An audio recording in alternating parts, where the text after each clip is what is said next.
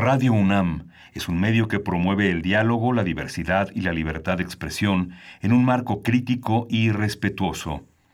Los comentarios expresados a lo largo de su programación reflejan la opinión de quien los emite, mas no de la radiodifusora.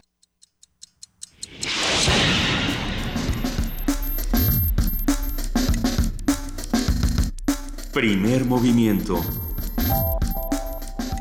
El mundo desde la universidad.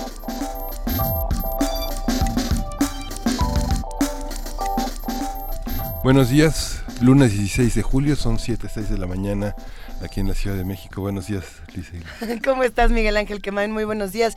Buenos días, jefa de información, Juana Inés de esa. ¿Cómo amanecimos el día de hoy? Todos, en multitud. Pues voy a tener que volver a mi, a mi afición por la Unión de Curtidores. tenía, tenía, mis esperanzas puestas en Croacia. ¿A qué nos referimos? Ah, justamente ganó el día de ayer eh, Francia el Mundial. Yo creo que ya todo el mundo está más que enterado entre memes, noticias, gritos y demás. Interesante. Bueno, es interesante todos los cambios que se, este, que se generan alrededor de esta transición de gobierno. Son cambios que a muchas personas tienen preocupadas, sobre todo en la parte laboral, en la parte del el destino que tendrán muchas de las secretarías con sus modificaciones, sus ajustes. Eh, los, eh, la sorpresa que se llevaron los eh, los legisladores, los gobernadores, los presidentes municipales, que, pertenecen a Morena y que tendrá este en esta política de austeridad que anunció el, el, virtual presidente electo. Eh, muchísimas personas tendrán que cambiar de dirección en, sus vidas porque cambian de, de, lugar las secretarías, cambian, hay un recorte muy fuerte en los mandos medios que son una gran cantidad de trabajadores, bueno, muchas sorpresas en esa parte, ¿no? Interesante. Yo creo que habrá que estudiar muy bien qué va a pasar. Muchas personas ya habían planteado antes el tema de descentralizar las, las muchas secretarías y los muchos espacios de autoridad, entre comillas, en nuestro país.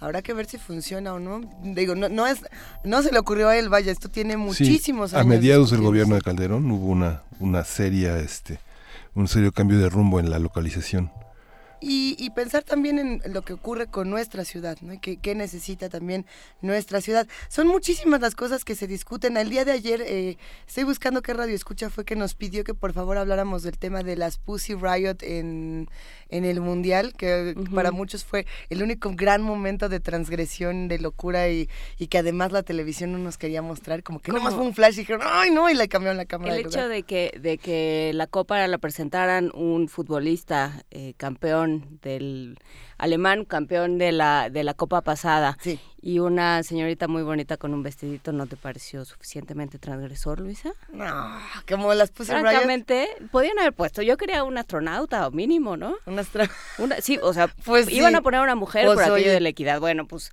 ya, échele ganas, ¿no? Las que siempre pelean por la equidad, las que pelean por otro tipo de realidades son las Pussy Riot que el día de ayer aparecieron en su televisor casi sin que usted se diera cuenta.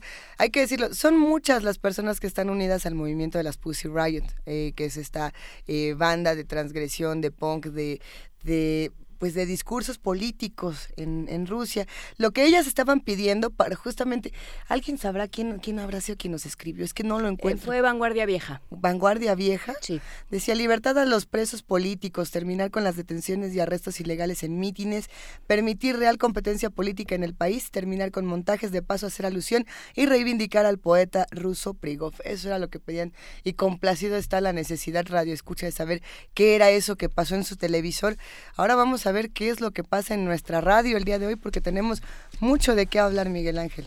Hoy vamos a, vamos a arrancar justamente con... Curso de verano. Con el curso, de, verano. Es, dígalo, eh, cantando. dígalo cantando. Una comedia musical y las películas alrededor de la, de la canción y de la música en la, en la escena de la vida cotidiana y en la escena teatral, musical, este, fílmica. Dígalo cantando. Va a estar con nosotros Carmen Ferrá, ella es soprano y bueno, nos ilustrará sobre cómo cómo ponerle notas a la vida. Hay que decirlo, llegó muy temprano a Radio UNAM. Ya anda dando una vuelta por aquí. Nos va a dar muchísimo gusto conversar con ella. Soledad Loaesa nos va a platicar un poco de qué es lo que queda del PAN. Eh, sí, una conversación importante. Soledad Loaesa, como ustedes saben, es profesora investigadora del Colmex y hay que preguntarnos qué va a pasar con los partidos. Nos vamos a ir de uno en uno, si no me equivoco, esta semana para saber un poco de qué queda de ellos y cómo se reconstruyen, si es que se, que se puede reconstruir. Yo creo que el PAN, en este caso, tiene, hay muchísimo que discutir. Hay otros como el encuentro social que no sé qué tanto se deba discutir, pero bueno, sería interesante saber de todos. Sí. vamos, a, vamos a profundizar en el significado de la visita de Mike Pompeo con Andrés Manuel López Obrador y que bueno, también parece que de paso visitó al gobierno federal también para... Todo pasó este fin de semana, todo pasó. José Antonio Aguilar Rivera, que es un analista, un investigador, un ensayista, eh, investigador de la División de Estudios Políticos del CIDE, va a estar con nosotros para explicarnos qué pasó. Vamos a tener también una mesa para cerrar este programa. Concepto de dignidad. ¿Qué es la dignidad? Vamos a estar platicando con Eduardo Calderón Domínguez, responsable de área de afrontamiento psicosocial de violencia del Centro Diocesano para los Derechos Humanos, Fran, Fran Juárez de Larios. Va a estar interesantísima esta conversación. Sí, sobre todo, ¿qué significa la dignidad en un contexto de derechos humanos? Eh, ¿por, qué, es importante partir de este concepto para eh, defender, para hablar sobre derechos humanos, qué quiere decir y qué se aprende o qué se qué se qué cambia cuando cuando se empieza a hablar de dignidad. Pues será interesante, quédense con nosotros de 7 a 10 de la mañana, muchísima información y también música para arrancar. Vamos, vamos a, a escuchar Eterno Verano de Mahmundi.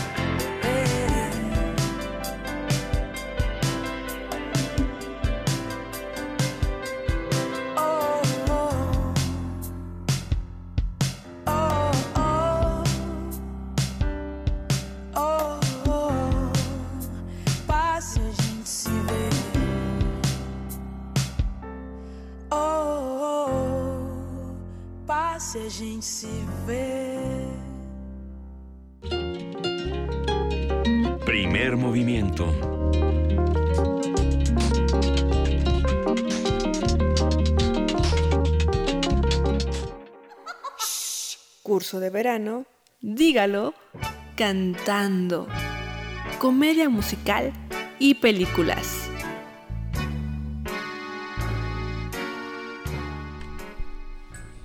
La comedia musical es una variante del teatro musical y requiere que los artistas involucrados estén preparados de manera apropiada en tres disciplinas fundamentales, el canto, el baile y la actuación. En cuanto al canto, es indispensable tener una técnica adecuada que dote a los cantantes de resistencia vocal, respiratoria y resonancia, a fin de que el sonido de la voz sea justamente el indicado, sin importar que los actores estén bailando o moviéndose a distintas velocidades durante la puesta en escena. Insisto, me está poniendo muy nerviosa. No, Luisa, nadie va a querer que tú cantes, no te preocupes. no está en tu contrato, no te preocupes. Hoy vamos a conversar sobre las diversas combinaciones artísticas de la voz, la música y la palabra, para qué ha servido, cómo se inserta en la tradición cultural y cuáles son los ejemplos más interesantes. Está con nosotros Carmen Ferrá, ella es soprano y le damos los buenos días. Buenos días, Carmen. Muy buenos días, gracias por la bienvenida. Nos da muchísimo gusto que nos acompañes, Carmen. Hablábamos fuera del aire del, nervio que nos produce a muchísimos de nosotros cuando nos dicen va a haber eh, curso de verano y de canto y de pronto hasta los radioescuchas han de decir me va a poner a cantar de qué vamos a hablar cómo cómo se puede entrar a un tema como la música y la palabra en radio por ejemplo o en muchos otros espacios donde son eh, combinaciones necesarias y a veces tan complejas mm, bueno, creo que es necesaria una guía.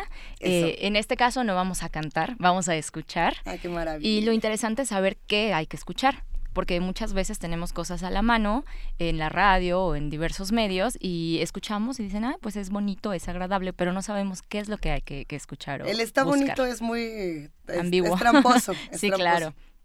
¿Qué vamos, cómo, ¿Cómo podemos empezar a escuchar? ¿Qué es lo que escuchamos?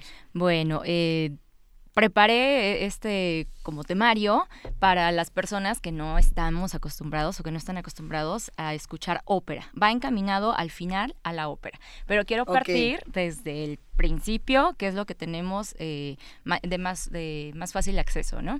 Cantantes populares. Quiero iniciar con la clasificación de las voces.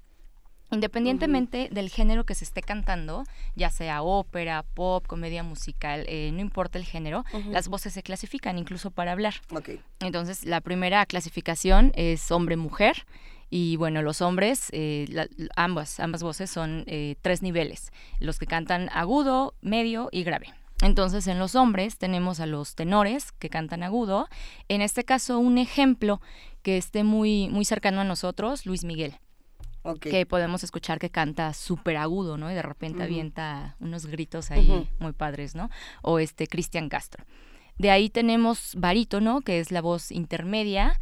Eh, hay discusión sobre este cantante, pero Pedro Infante eh, es un barítono. ¿Es barítono? Eh, hay discusión, hay discusión con su voz, porque tenía un amplio alcance de las notas, sin embargo la mayoría de sus piezas las cantaba en una zona cómoda, por así decir. Entonces ni se iba hasta arriba ni se iba hasta abajo, cantaba en medio. Por eso es que dicen que es barítono. Aparte también se escucha el timbre, ¿no? que es una voz oscura, eh, no es tan chillona, tan nasal. Por eso eh, hay discusión acerca de, su voz, pero bueno, lo ponemos como ejemplo, un barítono. Y como bajo tenemos a Alberto Vázquez, de, de Cantantes Populares. Eh, que es una voz muy varonil, ¿no? Lo que acostumbramos decir que es muy gruesa, muy, muy oscura su voz.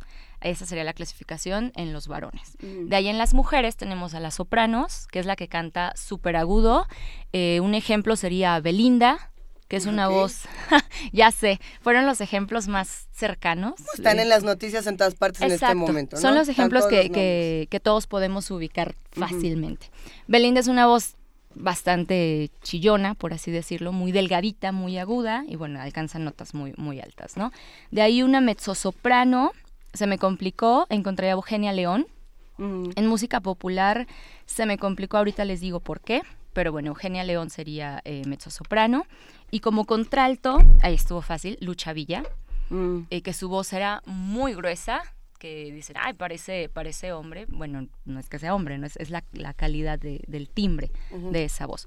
Entonces tenemos la clasificación hombres, mujeres, ambos se clasifican en agudos, medios y bajos. Son tenores, eh, em, tenores barítonos y bajos, y en mujeres son soprano, mezzosoprano y contralto. Ya, por ahí empezamos, la clasificación de las voces. Estos fueron eh, voces populares. Ahora quiero hablar de la formación de un cantante. Eh, un cantante, la mayoría de veces en, música popular, se hace a través de la experiencia es algo empírico, conforme va cantando va agarrando tablas, va agarrando experiencia y todo. Pero un cantante que se, que se diga profesional, bueno, tiene que, cursar eh, ciertas cosas, ¿no? Tiene que hacer toda una carrera. En el canto, el canto es la, emisión de la voz eh, a través de la laringe. Entonces, al pasar el, aire a través de las cuerdas vocales, se produce un sonido. Este sonido debe ser de cierta calidad, no puede ser llamado canto cualquier cualquier sonido, ¿no? Es, es de cierta calidad. Ah, una, una pregunta para los radioescuchas y, para los que estamos por acá también. A veces nosotros nos imaginamos que cantamos de una manera y decimos, ah, yo soy soprano obvio. Y a alguien se, a que alguien se le ocurre grabarnos, porque para prepararnos para este curso yo decidí bajar una aplicación de canto para ver si sí era cierto. Y fue una de las cosas más tristes que me pudo pasar darme cuenta de que ni soprano, ni mezzosoprano, ni contralto, ni contra nada. Fue, no tenía ni la menor idea de qué estaba haciendo. ¿Cómo podemos identificarnos dentro de estas categorías? ¿Es ahora sí que a oído de buen cantante o, cómo le hace uno para saber a dónde pertenezco? Eh, digo, para ir ubicando a qué voz me parezco, etcétera. Claro. Bueno, primero tenemos que escuchar qué que el alcance de nuestra voz, qué tanto alcanzamos hacia arriba y hacia abajo. A esto se le llama extensión vocal o registro vocal, que es ver hasta qué nota llega eh, la persona, sea hombre o mujer, hacia arriba y hacia abajo, en qué parte le queda la zona más cómoda, porque hay quienes sí llegan eh, a notas muy, muy agudas, pero no suena bonito, no suena bien, ¿no? Entonces hay que pulir. Entonces, para empezar, es la extensión vocal. O sea, empezamos con la malagueña. A ver si damos hasta la malagueña. bueno, o sea, pensando en... De arriba para pensando abajo. En, esos, eh, en esos tíos o en esos seres humanos, no voy a hablar de mis tíos, en esos seres humanos que se lanzan al karaoke y, deciden que por qué no este cielo rojo o la malagueña porque ellos siempre han estado convencidos de que lo suyo de, de que estudiar contaduría fue un error y fue una imposición de sus padres, pero eran la gran promesa del canto. Entonces se arrancan y entonces aquello es dolorosísimo. Entonces mejor empezar además en, en, lo oscurito, ¿no? Exacto, sí. En la intimidad. exactamente. Uno solito, ir probando, ir escuchando a ver qué tal y grabarse, ¿no? Porque sí cambia mucho. Pero bueno, ese es un buen parámetro, el karaoke, medir hasta dónde alcanzo, ¿no? Qué canciones, a qué canciones sí les llego y a cuáles no. De ahí algo muy importante es el color de la voz. Si han escuchado eh, este este nombrecito, ¿no? Eh, es que el color de tu voz me gusta. El color de la voz es, mm, ¿cómo decirlo? Ese timbre que hace que tu voz sea única. Tu voz no suena como la mía. Eh, cada uno tiene una voz eh, distinta. Por ejemplo, mi voz a estas horas suena bastante oscura. Pero más tarde es una voz más, más clarita, más chilloncita. Este, es ese, ese timbre es lo que hace el color de la voz. Hay quienes suenan como muy aterciopelado o que dicen es una voz como rasposita, como Ana Gabriel, ¿no? Ese es el, color de su voz. O voces súper, súper chillonas como Belinda, otra vez. Creo que lo traigo muy en la cabeza. Todos. Este, Por diferentes razones, sí. sí. Eh, no sé, Paulina Rubio, ¿no? Que Paulina Rubio, ¿cuál es la voz de... ¿Dónde quedó la voz de Paulina Rubio? ¿La dejó en otro pantalón? Ay, en este caso, Paulina Rubio, eh, digamos que es una voz poco trabajada. Entonces ella se muy dice... Muy poco alcance. Exactamente. Ella se dice mezzosoprano porque está en la zona media pero no es que sea mezzosoprano, es que nunca le trabajaron los agudos y los graves, entonces no tiene desarrollada una técnica. Se dice mezzosoprano por facilidad, porque pues lo que alcanza, pues es lo que todos alcanzamos, ¿no? Naturalmente. Nunca desarrolló, nunca trabajó eh, los agudos para hacerlos de manera profesional, que suenen bien. Hoy estamos partiendo del pop y el objetivo es poder hablar eventualmente de ópera, ¿no? Y que podamos identificar. Eh, yo sé que vamos a llegar más adelante, pero por, duda, así brevísimo, en, ópera, ¿qué voz se utiliza más para las mujeres?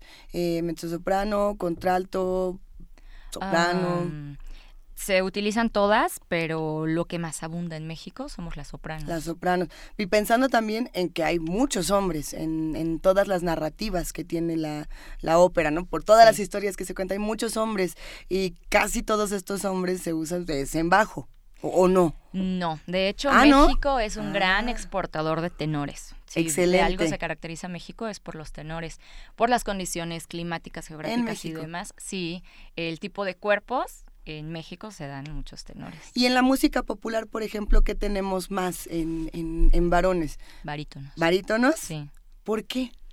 Por, por la comodidad que representan este tipo de géneros. Exactamente. No es con afán de ofender, eh, ni mucho menos, pero es por la comodidad, porque no, no, no necesitan tener que trabajar este los agudos y otras cosas. O sea, con lo que tienen, basta, solo pulen lo que ya tienen. ¿Podemos escuchar un ejemplo, Carmen? De barítonos y de, este tipo de voces, traigo ejemplos, se los menciono, como decía este Pedro Infante, porque los ejemplos ya son más enfocados ahorita, los que traigo para comedia musical, que es el, tema realmente de este ah, ya quiero llegar. A ver, ¿cómo, cómo nos vamos acercando a comedia musical? Cuéntanos. Ya que partimos de la, de la voz popular, que es una voz muy parecida a la voz hablada, nos saltamos a la comedia musical, que sería lo más cercano para todos los mortales que conocemos solo la música popular eh, sería el mejor camino para llegar a la ópera. Es una voz un poco más trabajada, bueno, bastante más trabajada. Se parece a la voz hablada, pero sí hay un cambio. Ya, ya no es tan común que la gente hable así chistoso, ¿no? Hola, buenos días. Eso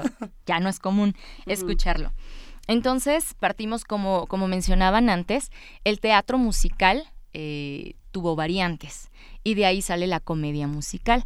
Antes, cuando había intermedios entre las óperas, por ahí de 1720 y tantos, siglo XVIII, eh, las óperas eran muy largas, tres, cuatro horas. Entonces había intermedios cómicos. Y en estos intermedios, aparte de que se cantaba, se bailaba, había este, malabaristas, había más variedad. Y de ahí comienza a surgir como género independiente. Entonces la comedia musical comienza a desarrollarse porque es comedia, solo abarcan comedia.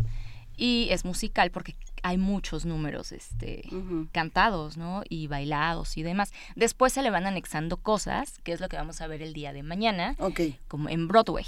Son los musicales, tal cual pero eh, eso es asunto de mañana. Es decir, Wicked y Rent no entran en lo que estamos diciendo. Parten, parten de la misma. Táchalo, Luis, no era para hoy.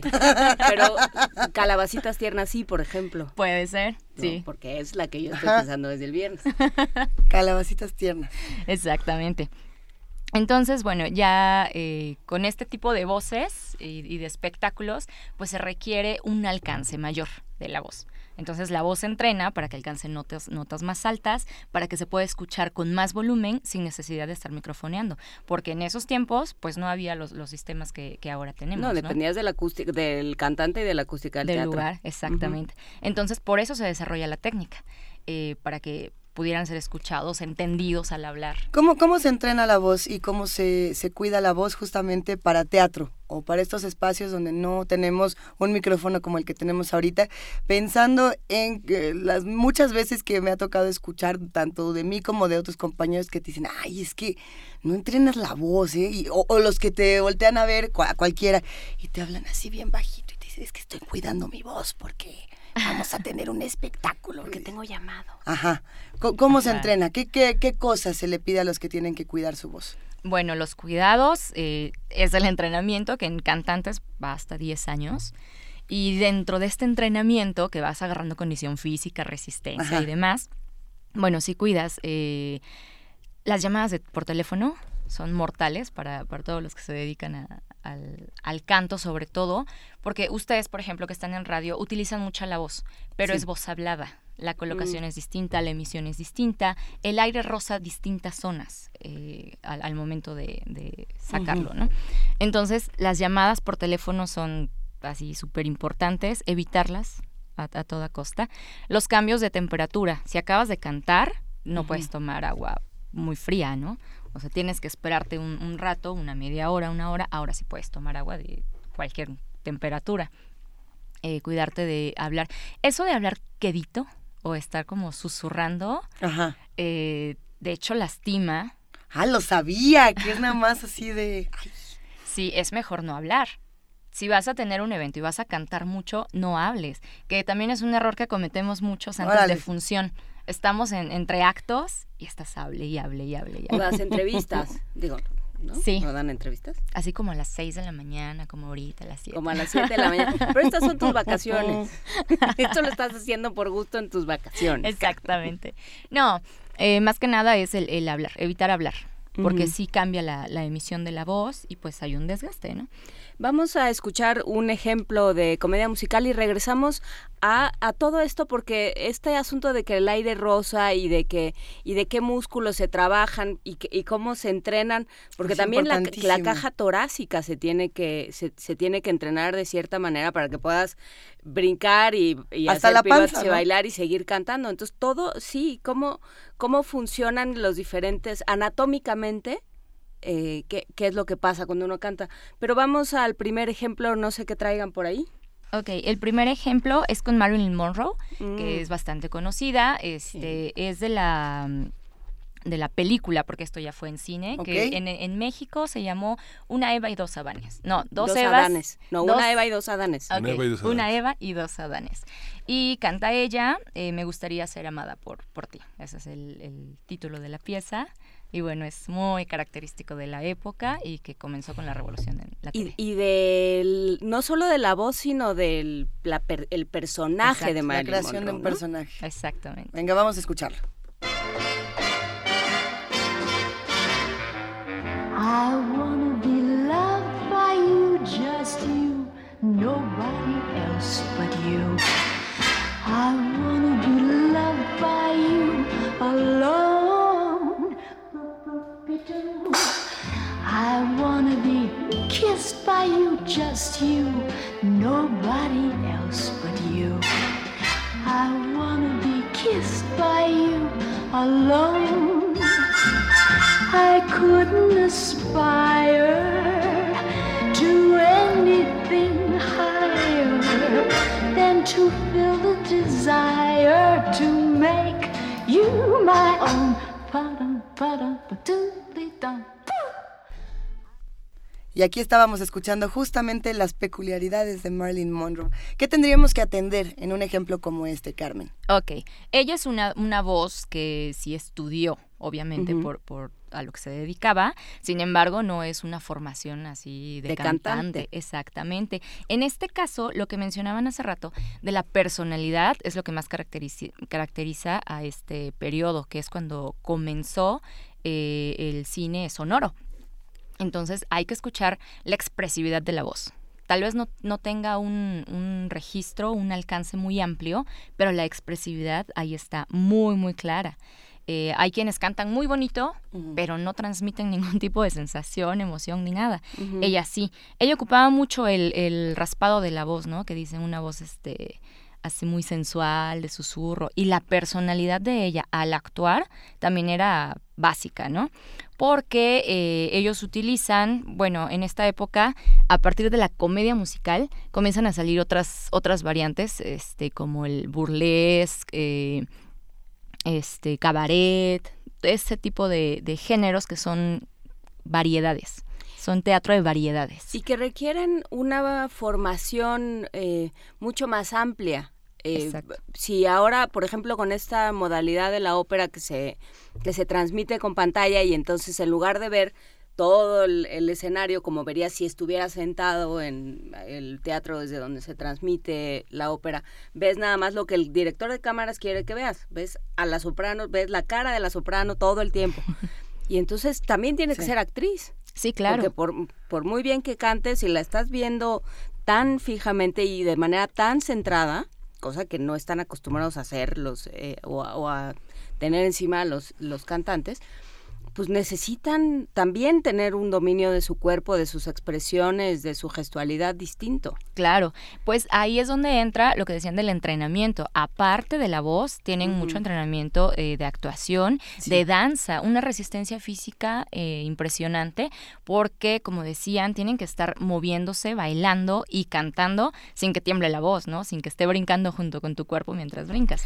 Eh, alguna vez me tocó estar en un pleito, en una, en una pelea de cantantes, que es una de mis anécdotas favoritas de la vida y no se las voy a contar hoy. Pero justamente una de las cosas que le dijo una cantante a otra fue, tú eres de variedades. Y yo pensaba, pero eso será algo malo o será algo bueno, porque cada tipo de género tiene, o cada, eh, digamos, disciplina tiene sus pros y sus contras. Claro. Eh, ¿Se pueden comparar espectáculos como estos o, disciplinas como estas? ¿O tenemos que encontrar, digamos, las virtudes de cada una? Todas parten del mismo punto y al fin y al cabo todas expresan algo, todas están transmitiendo algo a un público y cada una tiene sus, sus distintas complicaciones. Es muy dado entre cantantes a criticar otros géneros y creerse eh, experto en uno y porque canto bien en uno, eh, soy buen cantante en el otro. Y eso es un, Los fatal error. de ópera dados al bolero, no lo hagan. No, no, o ranchero y con la voz impostada suena horroroso. Creo que hay que, hay que tener respeto a cada género. Nos han preguntado, y eso nos lo han preguntado en varias ocasiones en este programa, ¿qué es la voz impostada? Para los que hacen comunidad con nosotros, esta ha sido... ¿Cuál? Es que hay quienes dicen que esa no es la voz impostada. ¿Cuál es la voz impostada? Yo había escuchado, he escuchado dos versiones. Una que dice que la voz impostada es la que hacemos como así, y otras que dicen que es al revés. Ah, después, la, Otra es, la, otra, es la engolada, ¿no? No lo sé. Son, son, distintas cosas. Y es un muy buen punto para irnos adentrando a la ópera después, porque partimos de la voz hablada, y, luego la voz cantada muy parecida a la hablada. Y ahora viene la impostada. Lo que decíamos hace rato, que no se podían microfonear, entonces necesitaban alcanzar notas muy agudas y muy fuerte. Solo se puede alcanzar con la voz impostada, que viene de impostora, no es una voz real. Entonces, eh, voz impostada es aquella que no suena como la voz hablada, es una voz falsa es una voz impostora, es una voz falsa. Si yo les hablo así, a lo mejor ahorita no suena mucho, pero es una voz falsa, yo no hablo así todo el tiempo. Y con este tipo de voz que está dirigiendo el aire para otro lado, ocupa otros resonadores y otros músculos, yo puedo alcanzar notas más agudas. ¿De dónde sale la voz? Ahora sí, eh, ¿de dónde se origina y por dónde pasa el aire para que, para que hablemos y eh, cantemos? ¿Alguna vez han soplado una hoja de papel así en una orillita y, chifla, suena, así funcionan las cuerdas vocales. Pero las cuerdas son pliegues, son pliegues cutáneos eh, muy delgaditos que están juntos, ¿no? Entonces al pasar el aire en medio de ellas, vibran. Y eso es lo que produce el sonido. Así es como se produce la voz. Ahora, han escuchado, supongo, esto de respirar eh, con el estómago. Sí. ¿No? Que, que, de ahí sale la voz, que la voz sale desde adentro del estómago y que el diafragma, pero lo que más mencionan es el estómago. Ok, la emisión de la voz eh, es a través del aire. Dependemos del aire totalmente. Cuanto más aire tú puedas inhalar, tu voz va a salir más, más precisa, firme. Es una columna de aire que tiene que estar eh, muy firme. Entonces tú inhalas profundamente y tus pulmones se van a llenar y al llenarse los pulmones van a empujar hacia abajo el diafragma. Es mentira esto de que inhalas aire y subes el pecho, ¿no? Como los niños en la primaria. Así, vamos a cantar el mexicano, salito de guerra. Ajá, y se inflan completitos. Eso es algo aprendido y mal aprendido. Cuando alguien está durmiendo, lo que se mueve es, es, la panza, ¿no? El, abdomen es lo que podemos ver que se está moviendo. Y es porque lo que se está moviendo es el diafragma. Entonces, cuando ustedes inhalan y se inflan los pulmones, los pulmones empujan hacia abajo el diafragma, que es el que está inmediatamente abajo de los pulmones. Y el diafragma, a su vez, empuja a las vísceras. Empuja intestinos, empuja todas las vísceras que están abajo, ¿no? Estómago. Por eso es que se infla eh, eh, la zona abdominal. Y es ahí donde dicen, respira con el estómago. Entonces inhalas, inflas el, abdomen y desde ahí vas a sacar el aire. Sí, es más o menos por ahí, pero bueno, con toda esta explicación tienes que inhalar súper bien para tener una columna. Muy ¿Cómo sé cuando estoy inhalando súper bien y haciendo mi columna de aire resistente y cuando nada más estoy sacando la panza? Porque a mí me costó muchísimo trabajo entender, me decían, es que no es sacar la panza, es inflar el, Exactamente. el estómago. Y decía, pues, pues ya saqué la panza, no entiendo qué más necesitan. Ahí está, debe haber aire allá adentro. ¿Qué quiere que haya? Sí, ya, se la vi. ¿Cómo, cómo, ¿Qué tenemos que sentir? Nos ponemos la mano en la panza, por ejemplo. ¿Qué sentimos? Algo, algo muy útil es seguir el borde de las costillas, así con las dos manos lo siguen hasta donde se junta. Ahí van a oprimir, donde cabe el dedo, que, que ya no es, ya no es externo. Ajá. Ajá, exactamente. Ahí, y en este caso hacer como que tosen, ¿no? Ok. ahí se siente un movimiento. Ese es el diafragma moviéndose por sí solo. No lo estoy controlando yo. Ese es el diafragma. Entonces, cuando yo inhalo y siento que se está moviendo, me está haciendo una, una presión contra el dedo, es el diafragma que sí está eh, teniendo aire. Así es como lo vas midiendo. Ahora vas entrenando poco a poco a administrar tu aire y que no te desinfles de una sola eh, expiración. ¿Qué, mm. ejercicios nos recomendarías para fortalecer justamente, digo, más allá de los abdominales y demás, para, para fortalecer nuestra respiración y para fortalecer toda esta, toda esta zona que requiere hacer la columna de aire? Bueno, sí, muchos les mandan las abdominales, pero hay muchos ejercicios más eh, accesibles. Hasta de sentarnos a respirar si es necesario. Sí, pero hay muchos que nos hacen conscientes. Por ejemplo, el de eh, un vaso con agua y un popote. Entonces, inhalas, y comienzas a inhalas por la nariz, exhalas solo por la boca en el popote y a que haga burbujitas, ¿no? En, el, en el vaso vas contando cuántos segundos aguantas y así lo vas controlando, eh, controlas qué tanto aire sacas, podrías sacar todo muy fuerte o por pedacitos o administrarlo así y hasta que vayas aumentando tus... Al principio la gente se marea. Sí, hay que cuidar porque hay una, una hiperventilación. No a todos les pasa, pero bueno, tú lo vas, lo vas midiendo en tus segundos, ¿no? Sí, si empiezas a ver, si te empieza a hablar fijamente el popote y te empieza a decir, oh, sí, tú puedes, sí, tienes un problema. Déjalo. Déjalo un ratito y regresa. Eh, nos hace Arturo Arellanes una pregunta eh, interesante. Ahorita que hablas de los eh, cantantes de ópera y las abdominales.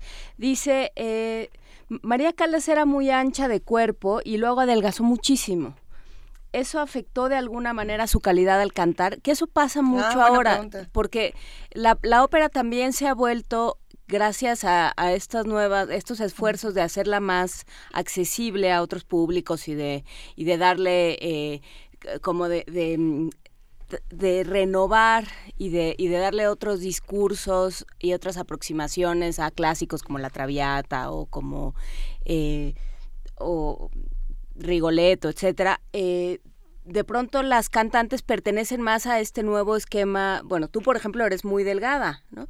Y entonces uno está acostumbrado a que los cantantes de ópera tienen unas cajas torácicas muy anchas y entonces, o bueno, tienen unos cuerpos muy anchos y uno dice, ah, pues es la caja torácica. Y luego los ves eh, más chiquitos y dices, ¿dónde le cabe? ¿no? ¿Dónde, ¿Dónde tiene la voz?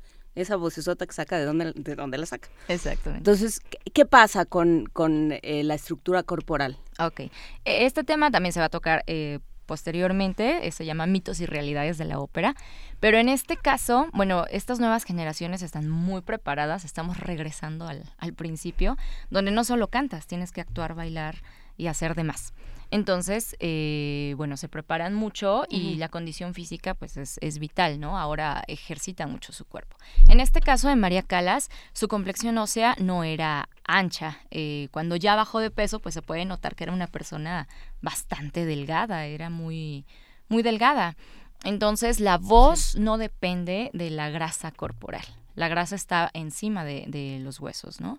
Eh, depende de la amplitud de la caja torácica, básicamente. Entonces sabemos, eh, muchos cantantes ahora somos delgados, pero nuestra caja torácica es muy ancha. Y ahí es donde se ve evidente, ¿no? Cuando estás más llenito, no se puede, no se puede ver tanto, apreciar la, la caja torácica. Cuando bajas de peso es cuando dices, ay, estás como deforme, estás un poco raro.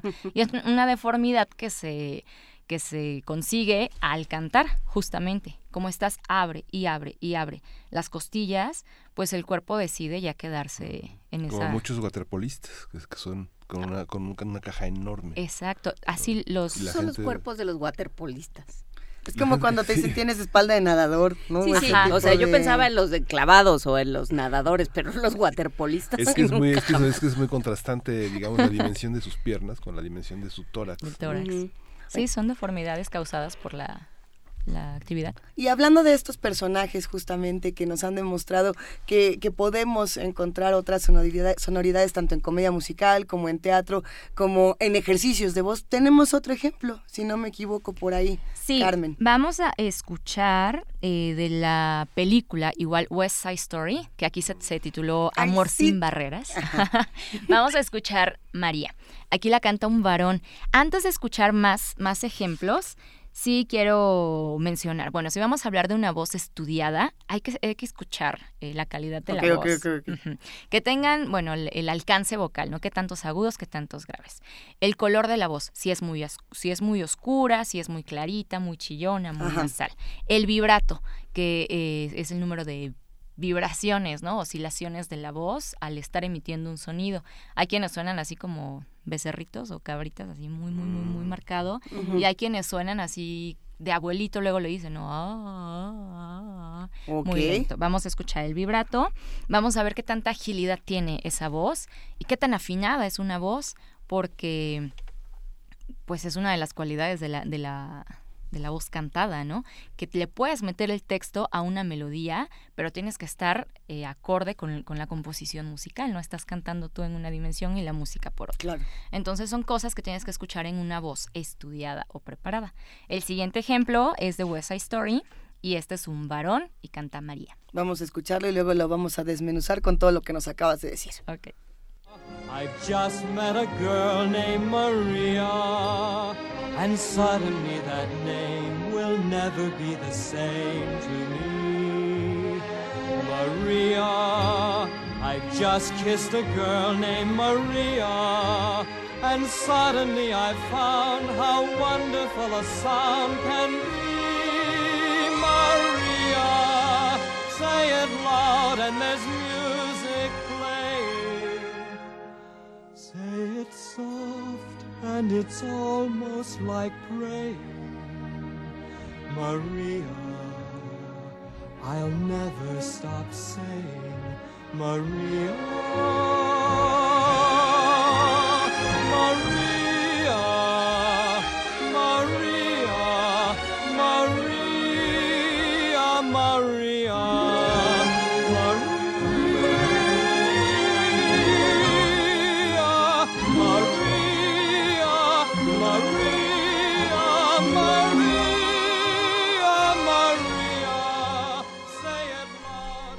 A ver, entonces, ¿cómo le vamos a hacer para diseccionar completito este ejemplo y ver qué era todo lo que teníamos que escuchar, Carmen? Ok, para empezar, es un varón. ¿Qué creen que sea? ¿Tenor, barítono o bajo?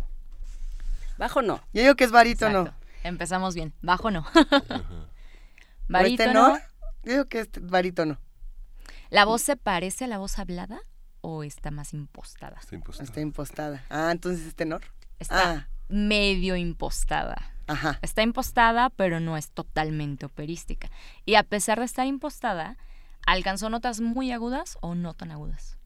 Bueno, sí, el María sí estaba bastante poderoso. Está, está poderoso, sin embargo, no es de lo más alto que puede alcanzar un tenor. Es un barítono. Ah, ok. Un barítono que tiene un buen registro. Bien. Eh, ¿Qué más dijimos? El color de la voz no es oscuro, tampoco es chillón, es un, es un color agradable. El vibrato no era María, pues no. Ok. Era un vibrato agradable, ¿no? Em, ¿Qué A más ver, habíamos dicho? Barítono. El- la, la vibración. eh, Vibrato. vibrato, ok, perfecto. Vibrato, color.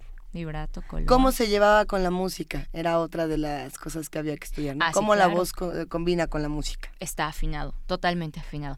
También eso es algo que hay que valorar mucho en, la, en las presentaciones en vivo, porque esto es una película que ya pasó por edición.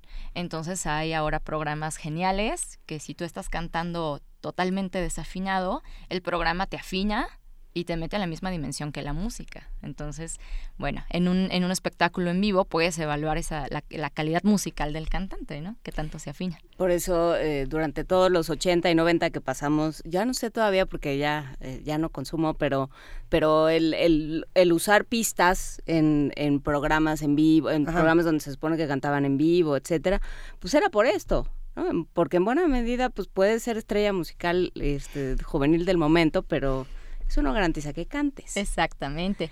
Pues todos estos cantantes eh, que fueron de 1920, que fue la época de cuando empezó todo este género, son cantantes de, de, muy buena calidad, este, aunque son para cine y tienen edición y los ayudan en muchas cosas, sí están, están preparados y hacen mucho show en, en, vivo. Entonces tenemos obras que vamos a mencionar mañana que se pasaron al musical, entonces se presentan en vivo y es todo un show, agregándole la danza, este malabarismo y otras cosas, ¿no? Uh -huh. eh, obras que podamos mencionar, pues están West Side Story, eh, no sé si recuerdan La novicia rebelde, claro. que mencionábamos hace rato a Julie Andrews, uh -huh. justamente. Eh, que es un caso porque preguntaba Eduardo Mendoza si es posible recuperar cuerdas vocales lastimadas. Julie Andrews eh, fue alguien que, que tuvo las cuerdas vocales muy lastimadas, de hecho hace mucho que ya que canta muy poco y ha ido más o menos rehabilitándose. Y aparte por, por la edad, ¿no? Eh, claro, uh -huh. las cuerdas se pueden rehabilitar con el debido tratamiento. Hay muchas razones para dañar una cuerda vocal. José José, vamos a hablar de José José. Híjole, ahí está muy difícil, porque la, la complicación con él no fue por un desgaste, no fue por usarlas mucho, no fue por usarlas mal, fue uh -huh. por un consumo de, de sustancias que a cualquiera lastiman y ya no hay manera de rehabilitar, porque ya no hay paso atrás, es una sustancia que te quemó, que te lastimó y ya no la rehabilitas. ¿El tabaco? Y las drogas, sobre todo la, la inhalación de, de, cocaína. Entonces es algo que no puedes rehabilitar. Pero una voz que se lastima por, por exceso de trabajo, Ajá. por cantar malas notas, aplicar mala técnica, eh, claro que se puede rehabilitar. A veces es muy tardado eh, y debes llevar un cuidado total y dejar de hablar, dejar de cantar, este, cuidar la dieta, que es vital para los cantantes, eh, ejercicios con los foniatras, los foniatras son los que se encargan de, de, rehabilitarte, y son ejercicios que a veces parecen absurdos, pero que si eres constante... ¿Como cuáles? Un par de ejercicios. ¿Se vale contar algunos ejercicios? Sí, claro. Eh, por ejemplo, eh, cuando una cuerda se lastima, son dos cuerdas, tienen que juntarse, tienen que estar juntas Ajá. las dos para que esté un sonido sano. Y cuando les cuesta trabajo unirse, ahí es donde ya hay un, una de las, de las eh, averías que puede haber en una cuerda vocal, ¿no? Entonces te mandan un ejercicio de M's, muchos ejercicios de M, solo pronunciar la M.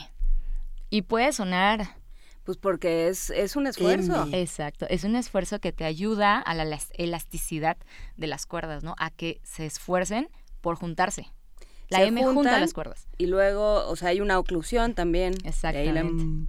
Exactamente. Entonces ya te, va, te, mandan variantes, ¿no? Ma, me, mi, que lo hagas fuerte, que lo hagas agudo, que lo hagas grave. Lo van variando, pero básicamente dependes de la M. E, es importante ir con un foniatra, ir con un experto en la voz y no ponerte en tu casa solito a hacer mamá, mamá, mamá, ah, claro. porque uno nunca sabe si a lo mejor se puede acabar lastimando más eh, las cuerdas. Sí, en, en, la formación vocal dependes de tu maestro de canto y que tu maestro de canto conozca muy bien la anatomía, que Ajá. a veces eso no sucede. Y cuando tú sientas que hay algo raro, porque uno siempre lo percibe, tienes que ir con un foniatra. Eh, siempre tienes que estar revisando tu voz. Es preventivo, no, no puedes ir a un foniatra cuando ya estás ronca. Tienes que prevenir, sobre todo cuando ya tienes fechas y una agenda de un año, no puedes darte el lujo de decir, ah, cuando me sienta cansada o cuando me sienta ronca, voy a ir. Y si apenas te estás formando, eh, a veces el, el, uso o el desgaste no es tan fuerte, pero sí es bueno eh, de manera preventiva ir una vez al año con un, un, foniatra, ¿no? Que te hace la endoscopía, te dice qué tanto estás abriendo o cerrando las cuerdas, si hay alguna estenosis a veces, eh, que, que, está rígida la cuerda, o cosas por, por el estilo, ¿no? Alguna anomalía. Eh, para terminar, Karina Pérez pregunta cómo clasificar la voz de Lila Downs. Lila Down, ella no utiliza una voz impostada, uh -huh. es más una voz de, de, pecho, no es una voz parecida a la voz hablada. Eh, su alcance, a, aplicando lo que ya dijimos hace rato, ¿no? Uh -huh. Que tanto alcanza eh, casi nunca canta notas agudas, se queda en la parte cómoda y el timbre es oscuro, no es un timbre chillón, no es nasal. Entonces, digo, no tengo en la mente un, un, referente. un referente muy claro de Lila ahorita, la escucho al rato, pero sí tengo en claro que no es soprano. Es mezzo soprano, pero no podría decirles porque no tengo referente si es por comodidad o porque en realidad lo es. Pues vámonos al último ejemplo que vamos a escuchar, Carmen Ferrá. Este ejemplo me encanta, es de Cabaret, es el, ajá, de Cabaret de Liza Minnelli. Uh. Ay, sí. Hablando de voces que se acabaron. Sí, pero ella sí le dio una gran... Utilizó muchísimo esa voz. sí, claro que sí. No, y la sigue usando. Sí, a ella la clasifican como contralto, me pareció ver. Este, Mm, es por el tipo de técnica que utilizó. Creo que podía tener un, poquito de más, más alcance. No, no, se me hace como mezzo soprano. No creo que sea una voz tan, tan grave. Pero el, timbre sí es bastante oscuro. Y era una actriz excelente y excelente bailarina y una expresividad de la voz genial. Entonces vamos a escuchar Cabaret de la película original.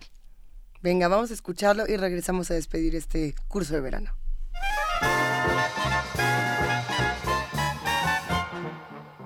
What good is sitting alone in your room?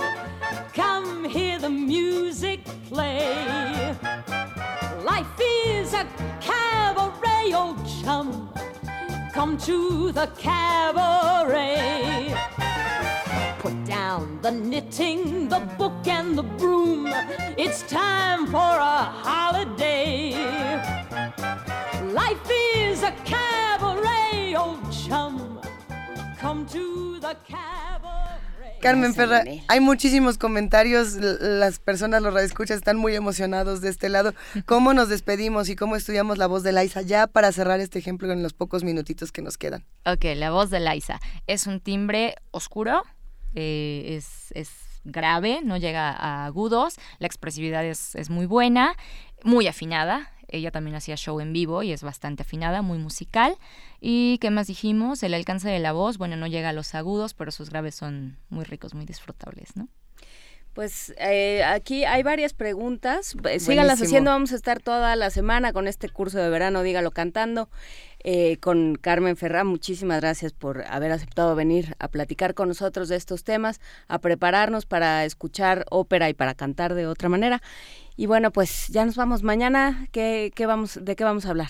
Mañana vamos a hablar de musicales, totalmente. Esos son, pero Broadway. Todo es espectáculo en vivo. Y quiero mencionar un poco de la carrera de un cantante.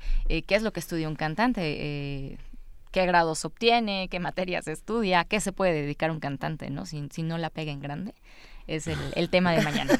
Perfecto, pues estaremos platicando y por lo pronto nos vamos a escuchar a Tintán. ¿Qué vamos a escuchar? A ver, cuéntenos un poquito. No, que primero va el último ejemplo. Uriel ah. está muy inquieto. Ah, perdón, Uriel, perdón, perdón. Entonces vamos al último ejemplo y luego nos vamos a escuchar Espejo con Tintán. Gracias, ¿Cuál es el último ejemplo, Carmen Ferra? Muchas gracias. El último ejemplo, no, gracias a ustedes por la invitación y por estar aquí compartiendo conmigo este tema.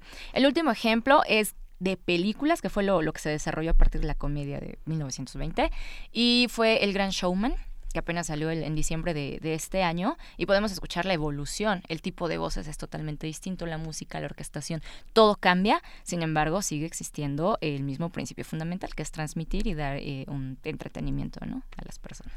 Qué maravilla, Carmen. Muchísimas gracias por acompañarnos esta mañana. Vamos a escuchar este último ejemplo y nos vamos a una pausa.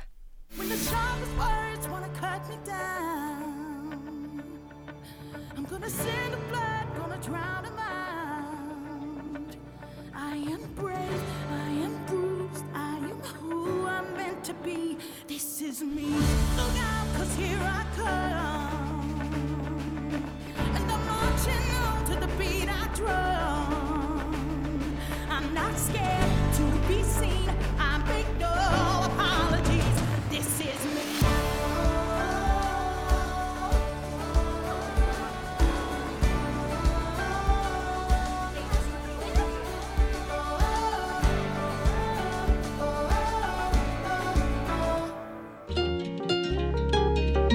Primer movimiento.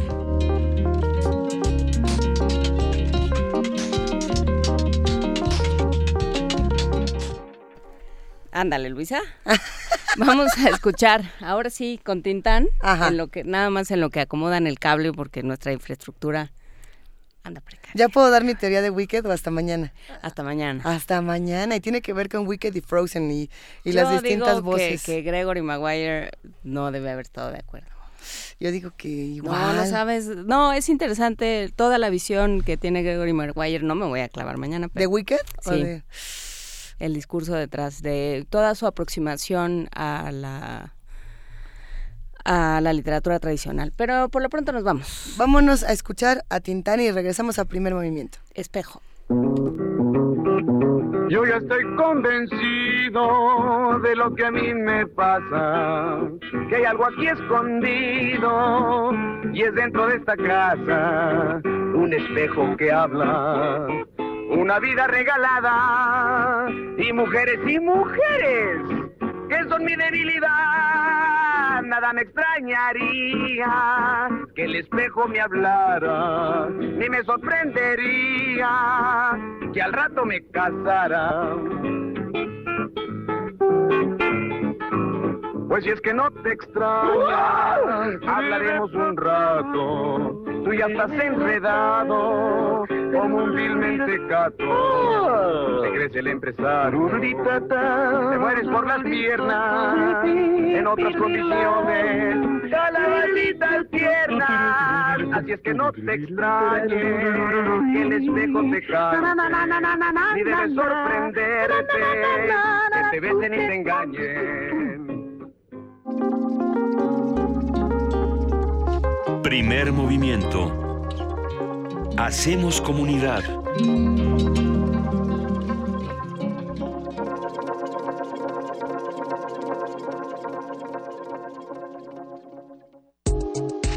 La psicología observa al ser humano, sus escenarios y comprende su diversidad. Adentrémonos en ella. Juntos hagamos conciencia, psicología y sociedad. Un programa de análisis y reflexión con Berenice Camacho y las doctoras en psicología Tania Rocha y Mariana Gutiérrez. Todos los lunes a las 18 horas por el 96.1 de FM y su retransmisión los jueves a las 16 horas por el 860 de AM. Radio UNAM, Experiencia Sonora. Dejar huella en cada aula de la UNAM es un deber de un verdadero Puma. Deja tu huella y apoya Fundación UNAM a de cara a miles de universitarios. Súmate 5340-0904 o en www.funam.mx. Contigo hacemos posible lo imposible.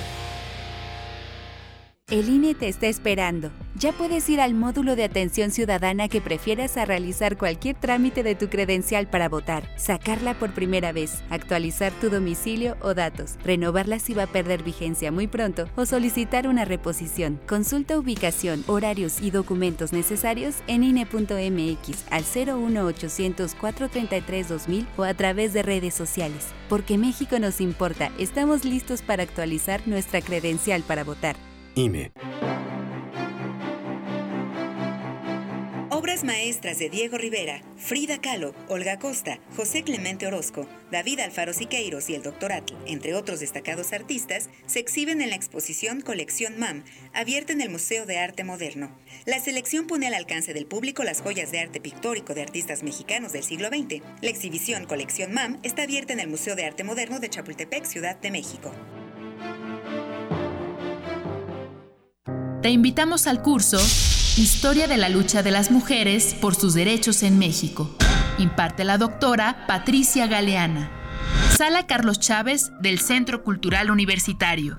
Los días 6, 7, 13 y 14 de agosto. De las 18 a las 20 horas. Informes en www.grandesmaestros.unam.mx. El cupo es limitado. Inscríbete ya. Invita el programa Grandes Maestros de Cultura UNAM. Un creador de la palabra y la imagen que conocía el poder de la imaginación sobre la razón. El estudio de su vida puede ser el germen de tu propia creatividad. Radio UNAM te invita al curso cultural Tratado de las Vocaciones. Iluminaciones. William Blake. Una historia de la cultura con el tema de la vida como tiempo de creación. El taller será una tentativa en vivo de escribir un tratado de la vocación artística a través del estudio pormenorizado de la vida y obra de William Blake. Imparte Otto Cázares. Los cuatro sábados de agosto, de las 11 a las 15 horas, en las instalaciones de Radio UNAM. Informes e inscripciones al 56 23 32 72 o 56 23 32 73. Invita Radio UNAM, Experiencia Sonora. Búscanos en redes sociales, en Facebook como Primer Movimiento UNAM y en Twitter como P Movimiento o escríbenos un correo a primermovimientounam@gmail.com. Hagamos comunidad. Ya son las 8 de la mañana con 5 minutos. Hoy, como les decíamos, es lunes 16 de julio. Y si usted se quedó tan inquieto en esa primera hora de primer movimiento como nosotros y está en su casa, en su coche o en cualquier lugar haciendo M, M, M, M, y tratando de inflar el globito de su panza, no se preocupe porque mañana... O de levantar un, un libro con la panza, dice Vania.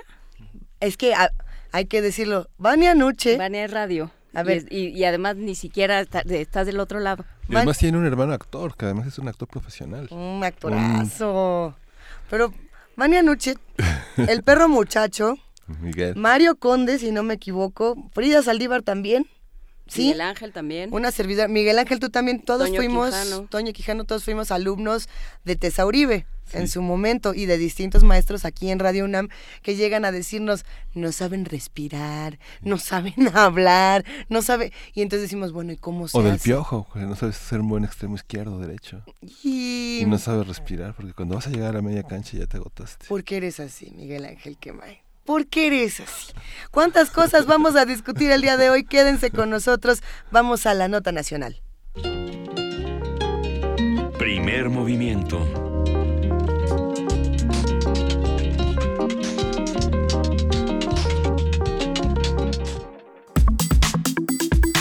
Nota Nacional. El Partido Acción Nacional fue fundado en enero de 1939 por Manuel Gómez Morín y un grupo de opositores al Partido Nacional Revolucionario, que en ese momento era considerado el único partido en México. De acuerdo con sus fundadores, el PAN tiene como objetivos principales que se afirmen los valores esenciales de tradición, de economía y de cultura, así como inspirar la ordenación jurídica y política de la nación en el reconocimiento de la persona humana concreta, cabal y de las estructuras sociales que garanticen verdaderamente su vida y desarrollo. A sus casi 80 años de existencia, este partido parece enfrentar una crisis interna traducida en múltiples disputas entre sus militantes que han derivado en la salida de varios de ellos. Haremos un análisis de la trayectoria y la situación presente del Partido Acción Nacional, quién está a cargo, cuáles son sus perspectivas y cómo regresan de la contienda presidencial. Para ello nos acompaña Soledad Loaesa, ella es profesora investigadora del Colmex. Muy buenos días, Soledad, ¿cómo estás? Muy bien, muchas gracias. Buenos días y buenos días al auditorio. Te agradecemos muchísimo por acompañarnos esta mañana. Es importante hablar de hablar de lo que ha ocurrido con los partidos políticos en los últimos días y por lo mismo queremos empezar hablando de cómo llegó el PAN a, a- a estar como está. Bueno, yo creo que Acción Nacional le ha, le ha sentado muy mal haber llegado al poder. No supo asimilar eh, los retos, no supo crecer, no supo reorganizarse a partir del momento en que se convirtió en un partido en el gobierno. Y esa debilidad que resintió a lo largo de 12 años en el poder, pues hizo crisis en esta última elección. Eh, Acción Nacional nació siendo oposición, eh, digamos. Eh, Ahí de pronto se, me- se metió un, un pequeño robot. Vamos a tratar de corregir esta llamada con Soledad Loaesa, profesora investigadora del Colmex. Eh, sí, lo, lo mencionabas, Juan Inés, el PAN nace como oposición en nuestro país. El PAN nace como oposición, nace como una respuesta de eh, ciertos de ciertos personajes de la política mexicana que de pronto eh, de- deciden que ya no que, que tienen que hacer algo en contra de, de un poder que, que se muestra absoluto ¿no? y entonces y que tienen otras ideas de cómo debe entenderse en- de- deben entenderse las relaciones entre los distintos eh, eh, los distintos trabajadores y los distintos personajes que, que mueven eh, la economía y el trabajo en México y así y así se constituyen lo que no eh, lo que supongo que Soledad Loaiza estaba a punto de explicarnos es qué fue, qué, fue lo que pasó cuando llegaron al poder. Lamentablemente no podemos restablecer la comunicación. No sé si podemos ir a música en lo que, en, lo que restablecemos la comunicación con, con Soledad Loaiza, porque pues sí, y, se van a quedar yo creo que muchas preguntas pendientes en esta mesa. En un momento más eh, lo recuperamos. Y sobre todo las que hemos guardado en los últimos días de elecciones postelectorales y preelectorales. Había muchísimas preguntas de qué era el PAN, para qué servía y para qué tiene que servir ahora. Que ahora sí que pasó lo que pasó. Estamos en este 16 de julio y hay que preguntarnos ahora para qué vamos a hacer, es más, no solo el pan, ¿para qué serviremos todos nosotros? ¿Qué vamos a escuchar, Miguel? Vamos a escuchar Hanoi Café de Blue Toucan.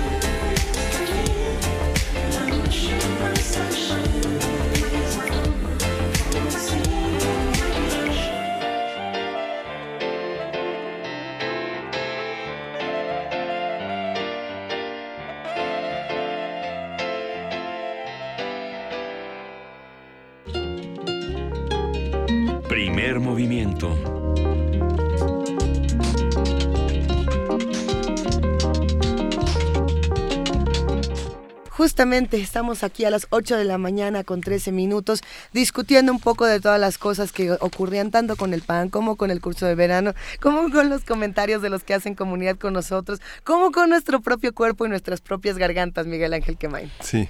Pero bueno, eh, en vista de que algo pasó con el teléfono de Soledad Loaiza y pedimos, eh, ofrecimos una disculpa, pero sale de nuestras posibilidades, esperamos que se pueda resolver. En un momento más vamos a, nuestra nota internacional por lo pronto y regresamos. Venga.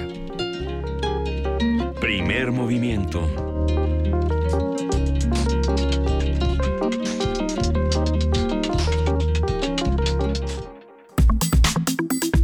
Nota internacional. El pasado viernes, Mike Pompeo, secretario de Estado de Estados Unidos, se reunió con Andrés Manuel López Obrador, presidente electo de México, acompañado de una delegación de alto nivel. El funcionario estadounidense arribó a la casa de transición de, campaña de López Obrador en la colonia Roma. De acuerdo con Marcelo Ebrard, futuro secretario de Relaciones Exteriores, la reunión se desarrolló en un ambiente, entre comillas, muy bueno. El ex jefe de gobierno informó que enviaron al presidente Donald Trump una propuesta de bases de entendimiento sobre comercio, seguridad, desarrollo y migración. Y al parecer, una vez que esta propuesta fuera, digamos, leída por ambas partes, compartida y, y comentada, se iba a compartir para todos nosotros. Hay que ver si esto sucede. Antes de reunirse con López Obrador, el secretario de Estado estadounidense acudió a Los Pinos con el presidente Enrique Peña Nieto y más tarde estuvo en la Cancillería mexicana, donde su titular, Luis Videgaray, anunció que trabajarán de manera estrecha con el equipo de Andrés Manuel López Obrador en la negociación del Tratado de Libre Comercio con Estados Unidos.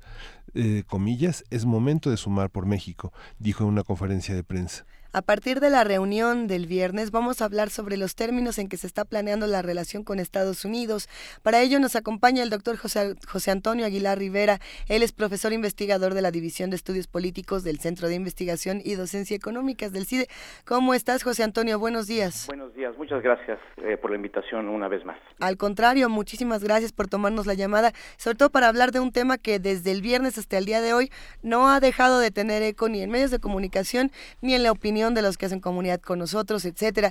Eh, ¿Qué sabemos hasta ahora de esta reunión del día viernes? Pues en realidad eh, sabemos muy poco de cosas específicas. Sabemos el contorno de las preocupaciones generales. En el caso de los norteamericanos uh -huh. es bastante claro que a ellos lo que les preocupa es el tema de la migración uh -huh. y de cómo México puede no abandonar la cooperación que tiene con ese país para contener la migración de Centroamérica funda fundamentalmente. Y sabemos también que eh, el, la nota que quiere transmitir el presidente electo es de eh, cooperación de eh, encontrar vías de mantener eh, los flujos de la complejísima relación entre México y Estados Unidos abiertos. Y eh, pues el, el tema del, del Tratado de Libre Comercio que está ahí en un impasse abierto. Entonces yo creo que eh, de lo que se trataba era de, básicamente de tentar las aguas recíprocamente de, eh, de, ambas administraciones y la que va a venir. Y eh, era cosa de, sobre todo en, en esta, la, la, conversación con, con Enrique Peña Nieto, yo creo que es cosa de un análisis aparte, pero en el caso de eh, las distintas conversaciones entre esta comitiva encabezada por Mike Pompeo y, eh, y la comitiva mexicana uh -huh. encabezada por Andrés Manuel López Obrador, eh, ¿A quién, ¿A quién quería mandarle qué mensaje? ¿Era para adentro de México, para afuera? Eh, ¿Cuál era cuál era la idea? ¿Tranquilizar a alguien, dar algún tipo de mensaje, enviar algún tipo de señal?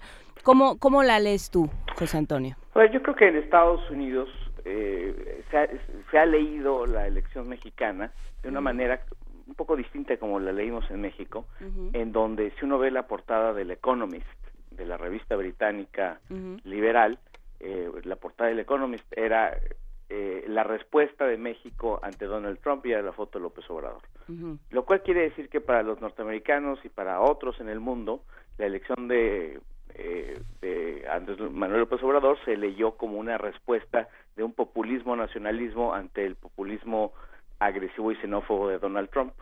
Esta eh, comisión yo creo que lo que venía a investigar era si eso era cierto. Si uh -huh. realmente eh, habían los mexicanos elegido a un político populista anti-norteamericano con una agenda de nacionalismo eh, económico eh, y eh, yo creo que a eso obedece el que mandaran muy pronto a una comitiva de ese nivel a investigar si en efecto este personaje es lo que eh, aparentemente era se vio con, con la elección. Uh -huh. Eso creo que es lo esencial. Uh -huh. Venían a venían a ver. Venían a ver si era la respuesta populista anti-norteamericana de los mexicanos al populismo de Donald Trump. Uh -huh. ¿Encontraron eso, José Antonio? Yo, yo creo que no. Yo creo que no. Y yo creo que dije que en México así no se votó. Yo creo que los mexicanos que votaron a favor del candidato ganador votaron por muchas razones a favor de él, por eh, descontento, por una eh, insatisfacción estructural con los, eh, las cuentas de la democracia mexicana, eh, por los escándalos de corrupción, etcétera. Pero la parte internacional creo que de lejos fue la más importante. Entonces creo que, que, que no es así. Yo creo que en el tema eh, de los Estados Unidos, en realidad lo, lo, que los mexicanos percibimos es que todos los actores políticos cerraron filas. Eh, se puede ver en eh, la respuesta que todos, desde el presidente hasta los entonces candidatos presidenciales, tuvieron cuando hay una, un, un, uno de los eh, infames tweets del presidente Trump, pues desde el presidente hasta todos los candidatos cierran filas, ¿no? Entonces, no creo que, eh, que en el electorado haya mandado específicamente una señal antinorteamericana con la elección de Andrés Manuel López Obrador. Pero sí puede ser, eh, y no sé qué opinas tú, José Antonio, puede ser que sí haya sido una una reacción en contra de un sistema eh, que privilegiaba, por ejemplo, el Tratado de Libre Comercio, eh, por ejemplo, la idea de México como, como, como lugar donde se manufactura, como lugar donde se hacen otros productos, eh, como lugar exportador e importador de ciertos productos. Eh, como un lugar en desarrollo con todo lo que ello implica en términos ideológicos y en términos económicos también. Eh, ¿Qué pasa ahí? Yo, yo creo que en, en principio eso es cierto, es decir, uh -huh. hay una retórica eh, mucho más proteccionista, más nacionalista, de autosuficiencia alimentaria y ese tipo de cosas, uh -huh. pero si vemos eso, eso no está todavía traducido en ninguna política pública muy concreta. Uh -huh. eh, es más, alguien que estuviera realmente convencido de esa agenda, entonces habría anunciado muy pronto que el, eh, que a México en realidad tampoco le interesaba mantener el Tratado de Libre Comercio. Uh -huh. Habría sido una, una respuesta consecuente, es decir, eh, en lugar de tratar de mantenerlo eh, con la eh, en el vigor que este gobierno lo ha hecho, a ver, pues miren, si los norteamericanos no quieren, nosotros nos retiramos mañana. Y eso no ha ocurrido, es decir, han tratado de eh, decir que lo que sea, lo, lo, que han dicho es que sea eh, las negociaciones que se han llevado hasta ahora han estado bien llevadas, que van a acompañar a los actor, a los actuales negociadores hasta que se acabe el gobierno eh, actual. Uh -huh. Entonces, yo cre yo creo que eh, la parte del nacionalismo económico sí está ahí, pero no está concretado en una, en una agenda de política pública eh, proteccionista, eh, de eh, rechazo a la eh, globalización y demás. En ese y en otros muchos campos uh -huh. hay retórica, pero no es todavía claro en qué se va a materializar. Y de hecho creo que es mucho más elocuente en ese sentido pensar quiénes estaban sentados en la mesa. ¿no? Si piensas que estaba el secretario de Economía, que estaba, o bueno, quién está propuesto para el secretario de Economía y quién está propuesto para el secretario de Hacienda, por ejemplo. Así es, así es. Eh, yo creo que hay en muchos de los eh, funcionarios que van a ocupar, bueno, que futuros funcionarios, eh, tienen claro que un regreso a una economía cerrada, eh, pues simplemente es algo imposible. Es decir, México se, se ha transformado de tal manera que una parte muy importante de su economía y de eh, la energía y el vigor económico está ligado al comercio internacional. Eh, pero repito, hay sí hay una retórica de regreso a épocas pasadas del país que todavía no encuentra eh, materialización concreta. Yo creo que en buena medida lo que hemos visto son de, de propuestas de política pública son cosas muy específicas, muy acotadas, eh, como el tema de los aviones, como el tema de los salarios y demás. Pero en ese ámbito que es mucho más importante y general, pues todavía no vemos muy claro en qué exactamente se va a diferenciar este gobierno de los anteriores, el que el que viene. José Antonio, ¿cómo ves la, digamos, cómo transcurre? ¿Es, contradictoria o, o, complementaria la visita que, la, la, recepción que hace Videgaray y Peña Nieto de Pompeo o en relación a lo que hizo este López Obrador? ¿O cómo, cómo lo ves en ese sentido? A ver, yo, yo creo que una de las eh, diferencias es eh, que para el gobierno saliente, eh, en realidad ellos son reactivos a los norteamericanos y creo que el, el nuevo gobierno ya lanzó, por ejemplo, una eh, una medida audaz, que es que se habló de invitar a Trump a la, a la inauguración de, del nuevo presidente mexicano. Y eso no ha causado un eh, estruendo, un, un, escándalo y demás, por ejemplo. E, e, eso pone la pelotita ya. Es decir, a ver, ¿va a aceptar venir a, México a la inauguración del nuevo presidente? Probablemente no. Pero claramente es una medida, también la carta esta que mandan, con puras generalidades y vaguedades. Eso no importa, ¿no? Eh, la idea de, en la campaña de Andrés Manuel López Obrador de revivir la Alianza para el Progreso, eh, esta medida que se tomó en los años 60 en Estados Unidos de desarrollar América Latina como una respuesta eh, a la revolución cubana y a la lucha ideológica contra el comunismo de la Guerra Fría. Bueno, e, e, esas son ideas este, audaces, me parece. Eh, uno podría decir también medio ocurrencias, pero ideas audaces que se están lanzando de aquí hacia allá. Cuando vemos que a Donald Trump en realidad no le desagrada ese tipo de política, pues nos damos cuenta que hay cierta eh, sincronía, digamos, en el modus operandi de estos dos personajes. Que creo que eso, eso es eh, muy interesante. Em, ¿En qué sentido una, una sincronía? Porque empezabas tu intervención eh, hablando, José Antonio Aguilar Rivera, sobre, por ejemplo, el trabajo que México ha hecho, los acuerdos que ha tenido con Estados Unidos para parar la migración centroamericana hacia Estados Unidos. Entonces, México ha funcionado siempre como un gozne entre América Latina y Estados Unidos, entre el, resto del continente hacia abajo, digamos, y Estados Unidos. Eh, ¿qué, cómo, ¿Dónde colocarnos? ¿A qué se parecería? este momento? Bueno, eh, eh, yo creo que en los años de la Guerra Fría había un entendimiento entre México y Estados Unidos que se llamaba el Acuerdo para, eh, para Disentir, en el cual en realidad no tenía que haber una imagen muy pública de amistad y de cordialidad entre los dos países. los dos países tenían retóricas nacionalistas muy claras, podría haber de pronunciamientos públicos muy críticos, pero había un sustrato fuera de, la mirada, digamos, del público, había un, piso de entendimiento y de cooperación.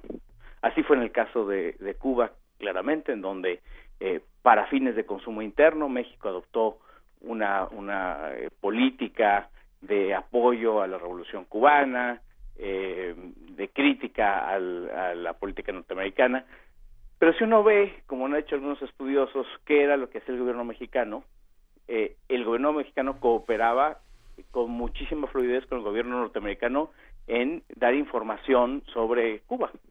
Entonces había un piso de entendimiento y de cooperación más allá de la retórica pública. Yo creo que eso es algo que estos personajes muy bien podrían estar considerando. Por ejemplo. Pues será interesante ver. Y pues ya ánimo, tú trajiste la Guerra Fría a la conversación y justamente mientras hablamos se está llevando a cabo, o ya, ya terminó, no lo tengo muy claro, pero eh, sucedió en las últimas horas, si acaso, una conversación entre Putin y Trump, eh, pues que de alguna forma es, es histórica por los personajes, por el momento histórico, por la historia, por supuesto. Eh, ¿Cómo la, la, ves tú así, eh, con lo que sabemos ahora, y qué esperar de ello? Pues el, hay una hay una ambigüedad en el presidente Trump en su eh, posición frente a Rusia. Por un lado, hay evidencia muy clara, me parece que ya innegable, de la intervención de los rusos en las elecciones que lo llevaron a la presidencia. Pero por otro lado, hay una renuencia a eh, condenarlo abiertamente. Es decir, a pesar de eso, eh, Trump no ha, no ha adoptado una retórica anti-Putin beligerante, de, nos ha ido peor a nosotros que a los rusos, para ponerlo así, ¿no? Eh, sin embargo, yo creo que está, están conscientes los dos que son adversarios y que eh, lidian de una manera eh, compleja, ambigua, entre ellos dos son dos personajes que se están midiendo todo el tiempo, que están calculando sus sus movidas, eh, y, creo que eso es algo que hace Trump con sus adversarios en general, ¿no? Con los norcoreanos, etcétera. En la cumbre eh, de los países desarrollados.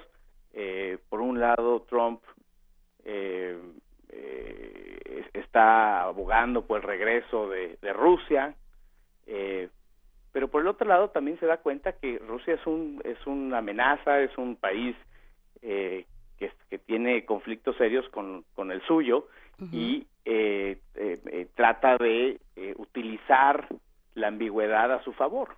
Entonces creo que es parte de una política bilateral muy compleja eh, de acercamientos y de distancias y de fintas eh, que no sabemos muy bien eh, a favor de quién funcionará al final, ¿no? Claro, hablabas de, de la retórica y la retórica en el caso de Putin, es, de, en el- bueno, en el caso de Putin y de Trump es muy importante porque los dos se mueven con, con gestos y con señales y luego pasan muchas otras cosas, eh, de algunas nos centramos y de, algo, y de otras no. Así es. Eh, pienso en Trump diciéndole a Angela Merkel, eh, tu problema, a mí no me puedes decir nada porque tú negocias con Rusia, y luego, unos días después, eh, tu- tuiteando, creo que fue hoy en la madrugada o ayer, este, el problema con Rusia ha sido de malos gobiernos en Estados Unidos. Le- le- a, Obama y demás. Eh, Es cierto, es cierto. Ah, repito, los saldos de este tipo de, de, de- de política, eh, de diplomacia, pues no, no, no los tenemos claros todavía. Eh, creo que si algo le ha ido muy bien a Rusia, a Estados Unidos no creo, eh, pero, pero falta ver eh, cómo, cómo eso paga, ¿no? Para, para los dos países. Pues habrá, habrá que observarlo. Muchísimas gracias, José Antonio Aguilar Rivera. Estaremos, si, si te parece, revisando contigo qué sucede realmente, cómo se, cómo se empieza a perfilar este equipo ahora de transición en unos meses eh, de gobierno y, y veremos, pues sí, cómo, cómo se van cumpliendo eh, y cómo se va se van ajustando o no la retórica y la política pública. Será interesante. Con todo gusto. Muchísimas gracias, Gracias. José Antonio. Aguilar Rivera, eh, profesor investigador del Centro de Investigación y Docencia Económica. Vamos a música. Miguel Ángel, ¿qué tenemos por ahí? Vamos a música, vamos a escuchar de Junior Dans Le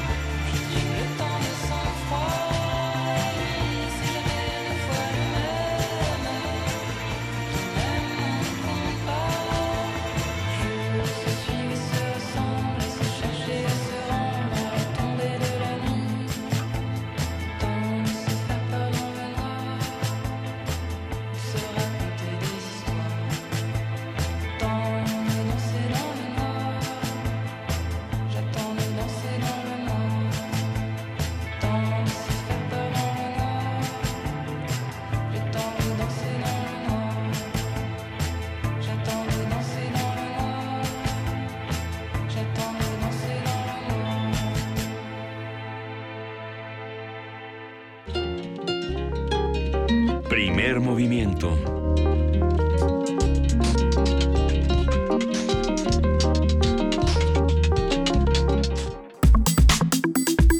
Nota Nacional.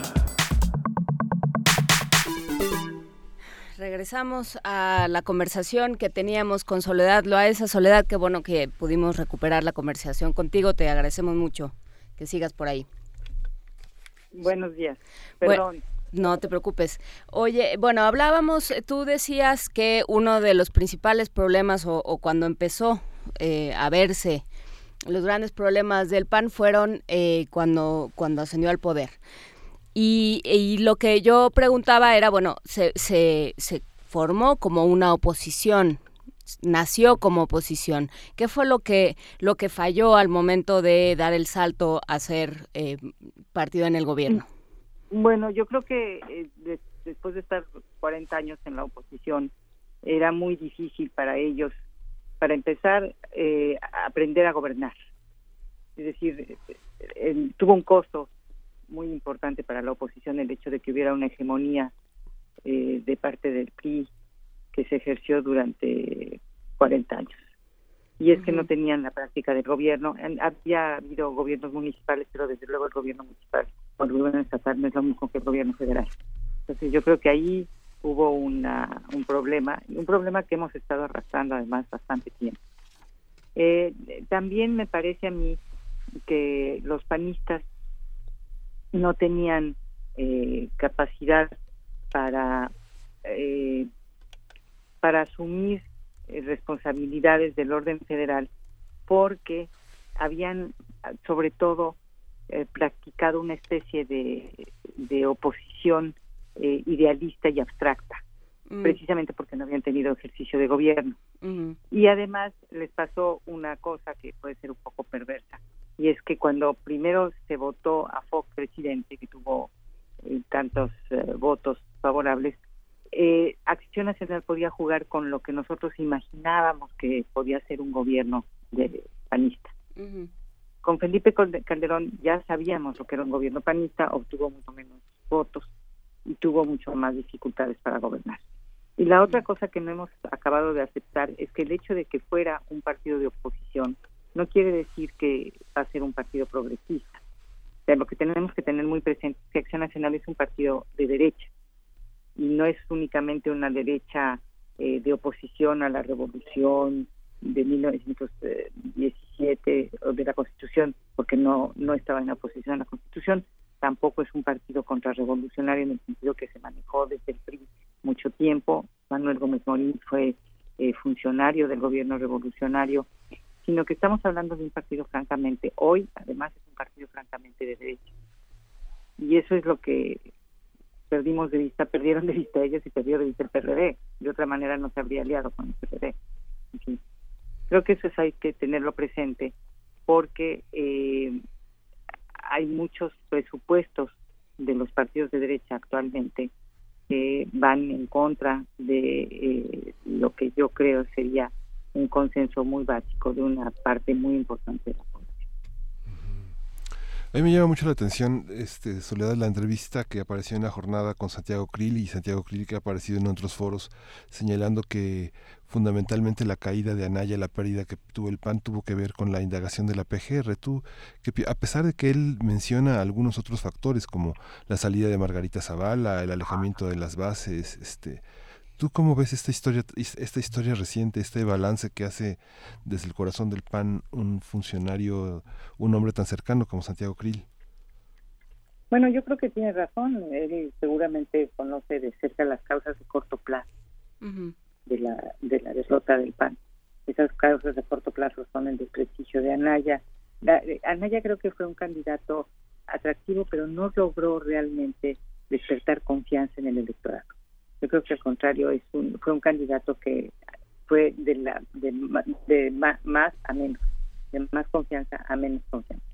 Y creo que eso se, re- se reflejó en los resultados, que fueron inesperados. Esa desconfianza, además- per- perdóname que te interrumpa, Soledad, esa desconfianza tenía que ver con el partido o con Ricardo Anaya en No, sí con mismo. él.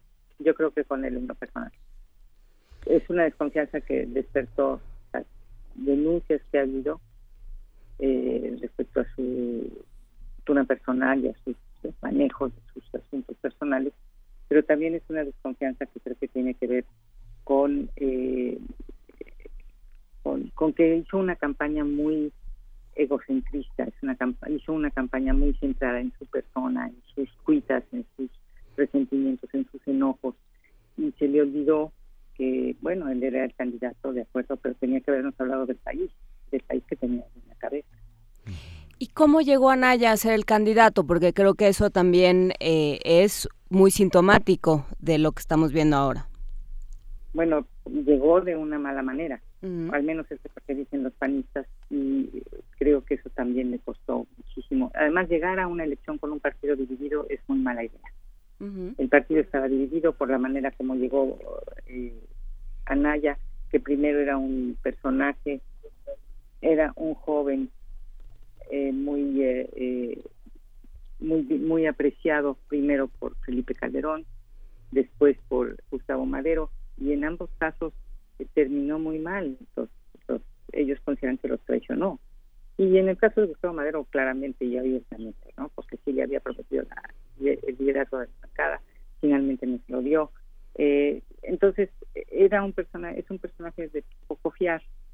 Y hablaba de un país que, la verdad, yo creo que una parte importante de los mexicanos no sabía de qué país Eh, ¿A qué te refieres con esto, Soledad?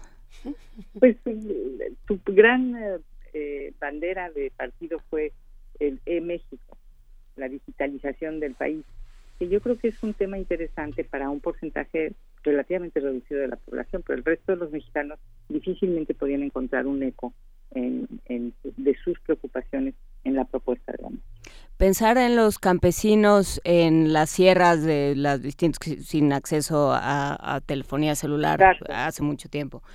eh, desde hace mucho tiempo y que así siguen, este, buscando el precio de sus cosechas como si ellos fueran quienes quienes eh, hicieran esa negociación en internet con las bolsas del mundo. ¿No te parece una una salida viable para los problemas del campo de este país? ¿Eso es lo que estás diciendo, Soledad? Es lo que estoy diciendo, exactamente. Eso es lo que estoy diciendo. Eh, Era una falta de, conex- de conexión con buena parte de la población, y no nada más con los campesinos, ¿no? Yo creo que también había sectores de la clase media que tienen otro tipo de preocupaciones más apremiantes. Y esa promesa, pues, parecía como de Disneylandia, ¿no? Que realmente no, no le di mucho sentido. Y lo que fue un error muy grave, que le costó mucho, yo creo, es esta eh, alianza con el PRD. Y fue un error muy grave porque Acción Nacional lo que siempre ha tenido históricamente es una identidad. Y tuvo que renunciar a esa identidad en el momento en que entra en alianza con el PRD. Entonces está re- renunciando a, a una a una a una a una riqueza, a una fortuna que tenía un capital que ha tenido históricamente y que eh, al que renunció en el momento en que entró a- en esa en esa malhadada eh, alianza. ¿Cómo leíste tú? Tú has estudiado mucho la historia del PAN y los devenires del PAN después de la transición y antes, por supuesto. Eh, ¿Cómo leíste tú esa, esa alianza, Soledad Loaiza? Bueno, fue en primer lugar una medida, una estrategia bastante oportunista. Es una alianza muy mal armada que tenía como referencia lejana el- la experiencia chilena de la concertación. Pero Chile eh, salía de una dictadura. México no. Eh, y no solo eso, la democracia cristiana chilena tenía una historia completamente distinta a la del PAN. Eh, yo creo que para empezar esa fue una muy mala idea. Eh, replicar experiencias de otros países en, en, en México siempre ha resultado una mala idea. Eh, ¿Cómo lo leí? Lo leí como una como resultado de la ignorancia de la historia de México, no nada más de la historia del PAN porque eh, hay que tener muy presente que la historia no nos dice cómo van a ser las cosas, pero la historia nos dice cómo pueden ser. Y yo creo que esto es lo que perdieron de vista eh, los estrategas de Anaya. ¿Y ¿Qué fue lo que no leyeron? No leyeron que el momento no era un momento para alianzas con la izquierda, porque el partido Acción Nacional estaba muy frágil, era, estaba muy dividido, no había una causa común en ese momento que hubiera podido galvanizar las coaliciones en el, en el centro, en el interior de Acción Nacional. Lo único que lograron establecer esta alianza, que fue oportunista y artificial, fue profundizar esas divisiones. Un partido dividido que llega a la, a la elección dividida es un partido que pierde, porque a, a, la, a, los, a los electores no les gustan los partidos divididos, no les gusta asumir los conflictos del partido en el momento en que tienen que tomar la decisión de votar y mucho menos les gustó, que creo que eso fue, fue fundamental. Fue un momento de mucha traición, se puede leer como un momento de traición a unos electores muy fieles para quienes además el PRD, pensando en la Ciudad de México, pensar en que tenían que votar por alguien que había representado al PRD de manera tan eh, ostensible y que tenía que... Eh, y, y que tenían de alguna manera pues que traicionar aquello que habían hecho que habían trabajado durante todo el tiempo que el PRD estuvo en el gobierno de la Ciudad de México, representó una traición de alguna forma, de la que no sé cómo van a volver. No sé si una, bueno, una traición desde luego, pero para las para los electores panistas, para el, para el electorado panista, era absolutamente inaceptable. Los estaban poniendo ante una eh, opción que no era una opción para ellos. Entonces les estaban cerrando la puerta no les estaban dando opción para votar por Acción Nacional, para ejercer su, su voto leal eh, y, creo que fue un error muy grande. La verdad me parece que fue muy mala idea. Además, nunca explicaron bien la alianza. Creyeron que el que hablara bien inglés, eh, Anaya, era suficiente para jalar a las clases medias. Ah, bueno, francés también. Eh, pero también los, eh, los en, en los hoteles hay personas que hablan muy bien y francés y no se lanzan de candidatos a la presidencia. Yo creo que no es una calificación suficiente. A lo mejor perdieron eso de Sí. Soledad, esta, esta, esta, a mí me da la impresión de que el PAN, que hay muchos, muchos eh, electores panistas de distinto calibre. Tú justamente en, en, un largo artículo del año pasado, como previo a las elecciones, muy anticipatorio, pero que se podría leer hoy sin dificultad, este, muestras pues el mapa un poco el mapa político en los estados que le disputó el PRI al, el PAN al PRI las gobernaturas y se las ganó no hay muchos PAN en, en, no hay que trabajar en el sentido de muchos PANs en el, en el centro en el, en el norte del país este... En todos los partidos hay regiones y en cada región tiene su propia alternativa de, partido. Eh, yo creo que ese es un punto muy importante. Desde hace varios años uno de los aspectos importantes de la transición ha sido la descentralización de la vida política y esto lo que ha significado en, en términos de, la, de los estados es que los equilibrios políticos locales se imponen a las visiones federales. Entonces, desde luego que cada PAN, cada estado tiene su propio partido, su propia acción nacional y sobre todo tiene su propia historia con acción nacional.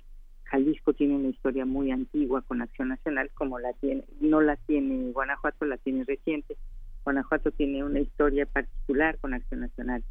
Guanajuato siendo un partido, un estado muy católico, lo sigue siendo hasta la, hasta la fecha, no votó acción nacional sino hasta los años 80 porque venía de una tradición sinarquista y los guanajuatenses, los sinarquistas y los panistas nunca se entendieron hasta los años 80.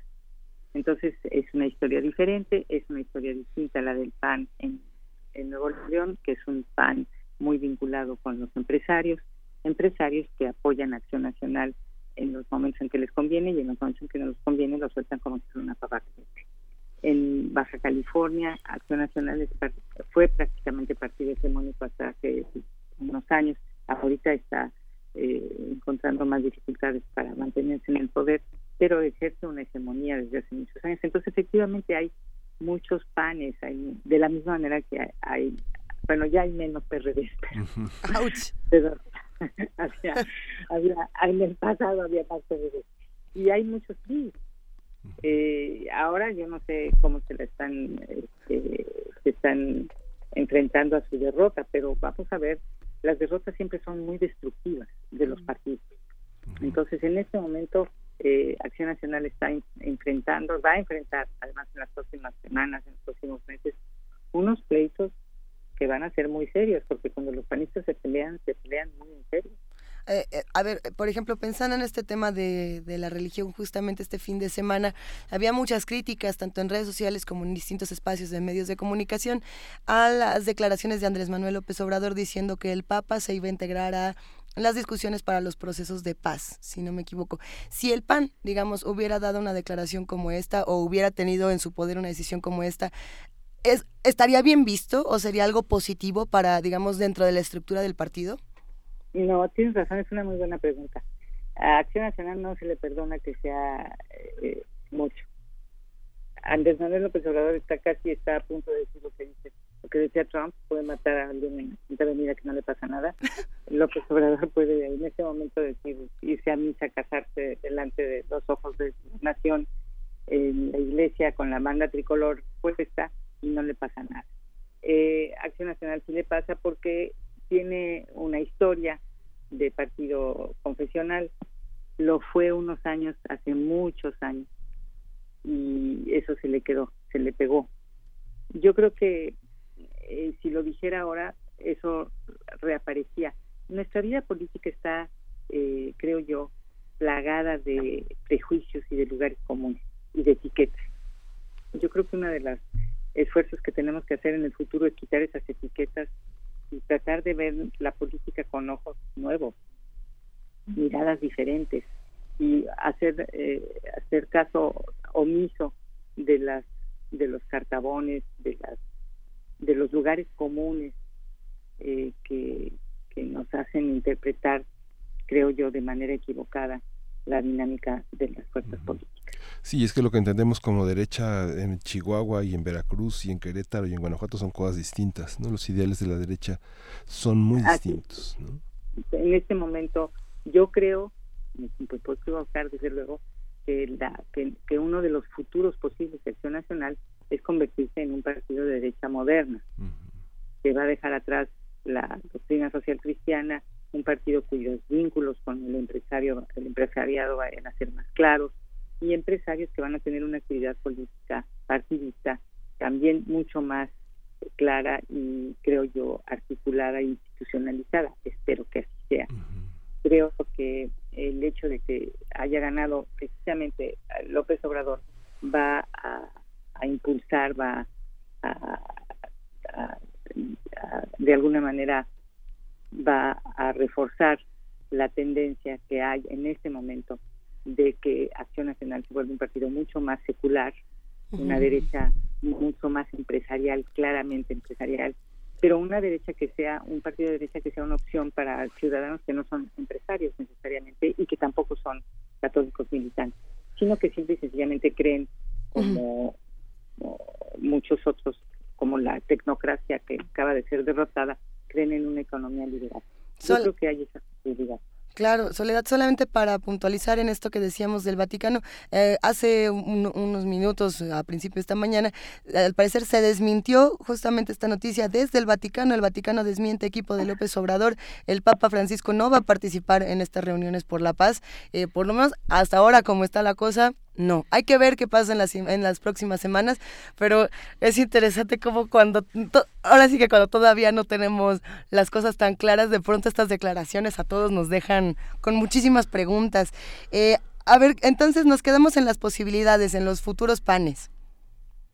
Los futuros panes, bueno, puede ser un pan, puede ser un pan que vuelva a su raíz social cristiana, demócrata cristiana, que es una alternativa interesante, sus vínculos con el Partido Popular, con una corriente del Partido Popular español, hablan en esa dirección, pero eh, también puede ser un pan mucho más eh, similar a la derecha, a la nueva derecha chilena, eh, al Partido Nacional chileno que apareció que después de la de la transición, que fue importante, un partido de derecha como el de Piñera, puede ser en fin, yo creo que hay varias alternativas. Hay que hay que ver si los Calderón van a re- re- recuperar el partido, que me imagino que ya están trabajando en eso desesperadamente, y eh, o si de plano ya quedan fuera y van a formar una nueva un nuevo partido. No lo creo, Michoacán, Michoacán es otra ala importante. Es que, bueno, tú lo has documentado de una manera ex- extraordinaria.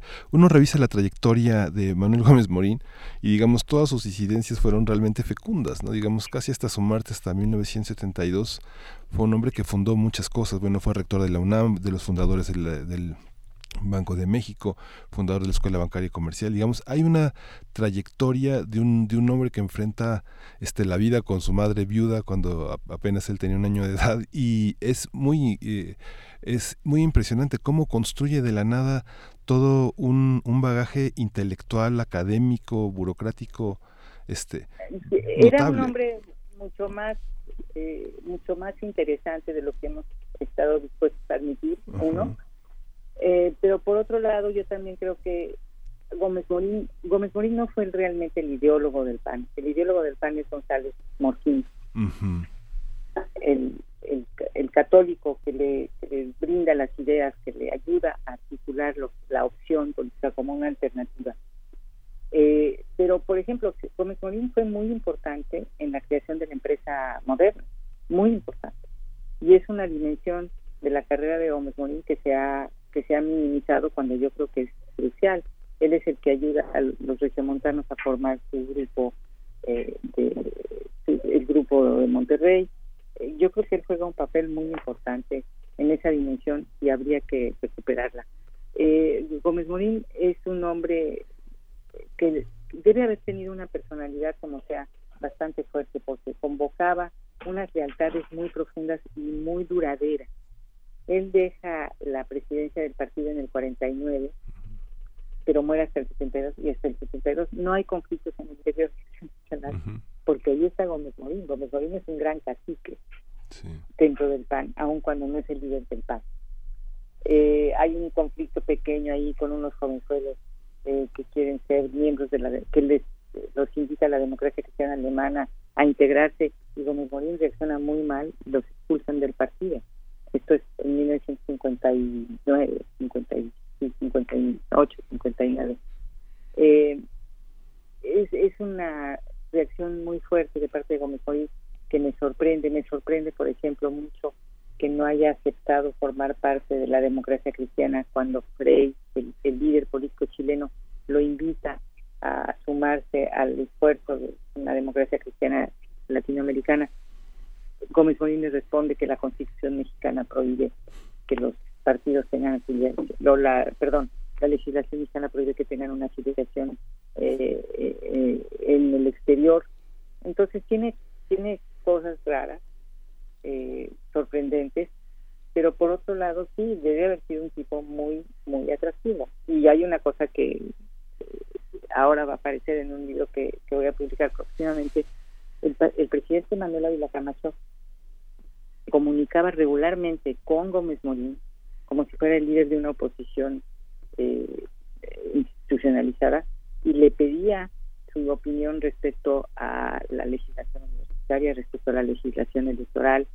Incluso eh, en 1941 le pide que organicen una manifestación en contra del artículo tercero para que él tenga argumentos para poder ¡Ay, no! ¡Ay, tan bueno que estaba el chisme! ¿Saben qué? Vámonos a música después de esta gran conversación que acabamos de tener con Soledad Loaiza. A ver, ¿qué pasó, querida Pero Inés? eh, no vamos a seguir insistiendo ya con esta llamada porque ya bastantes No, favores nos hizo la muy escasa y malita telefonía celular de este país.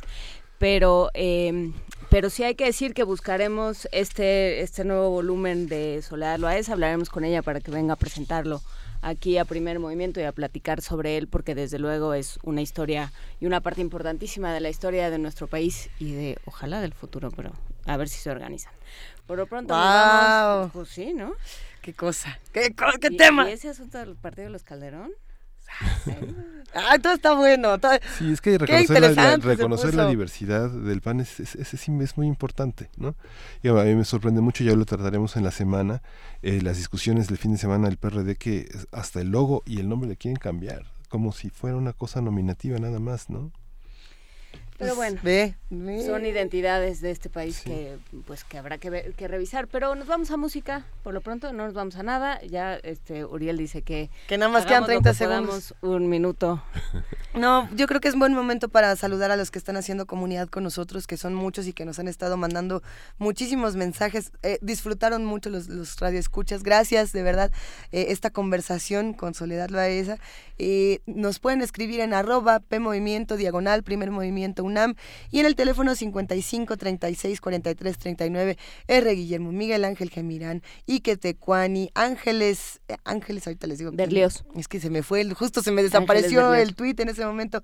Carlos Ortiz, Lil Morado, eh, gracias de Adam verdad. Beldarrain, ¿ya lo mencionaste? Ay, Adam. Y además estado- desde tempranito, Ha estado ¿eh? diciendo cosas sobre su voz.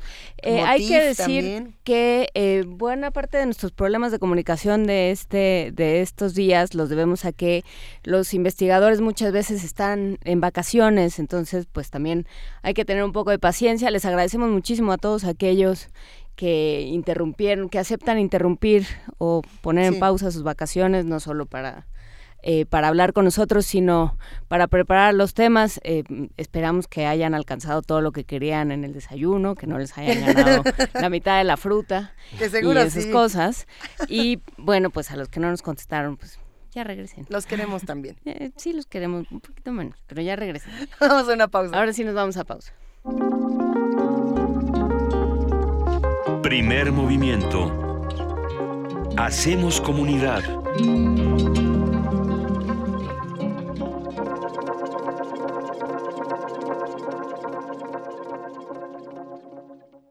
¿Quiénes hacen la ciencia? ¿Cómo se suma la ciencia a las soluciones de los problemas iberoamericanos? Científicos, investigadores y académicos de Iberoamérica hablan de los avances en ciencia, tecnología e innovación que inciden en nuestra vida. La ciencia que somos. ciencia que somos. Iberoamérica al aire. Viernes a las 10 y media de la mañana. 96.1 de FM. Retransmisión, domingos a las 9.30 de la mañana por el 860 de AM. Radio UNAM. Experiencia sonora.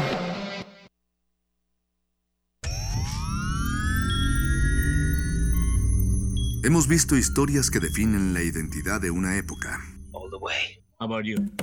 Sentimos los trailers, la fila de las palomitas, los créditos y el número de los asientos. Nos gusta el cine. Todo el cine. Y queremos platicar, debatir y discutir sobre él. De Retinas. Un horizonte sonoro para vivir el cine. Martes. 21 horas por el 96.1 de FM. Radio UNAM. ¡Ariri! ¡Despierta! ¡Je, je, je, je, je! Lentos y lentos, de un momento, llegó la hora del movimiento. Movimiento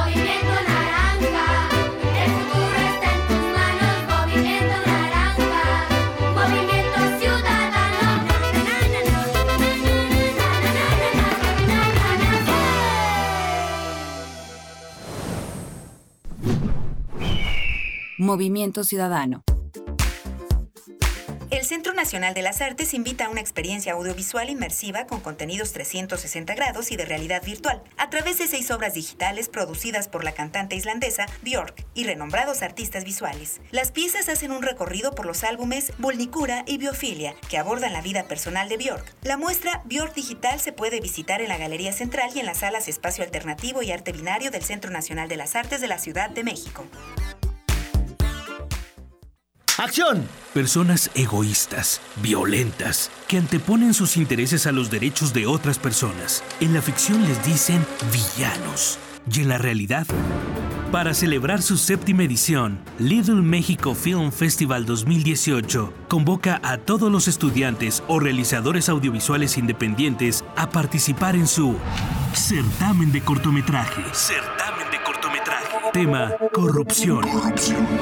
Participa con el género que mejor se acomode a tu estilo. Ficción, documental, animación, experimental y fusión. ¡Silencio, va a correr! Tienes hasta el 30 de septiembre. Consulta las bases en www.limefilmfest.com. ¡Córrela! Realidades en pantalla que superan a la ficción cotidiana. Little Mexico Film Festival. ¡Corte y queda! La Facultad de Medicina de la UNAM, a través del Departamento de Psiquiatría y Salud Mental, ofrece a la comunidad universitaria los servicios de su Clínica de Atención Integral para las Adicciones. De lunes a viernes de 10 a 18 horas. Para más información, comunícate al teléfono 56 23 21 27 o consulta la página www.psiquiatria.facmed.unam.mx. Primer movimiento. Podcast y transmisión en directo en www.radio.unam.mx.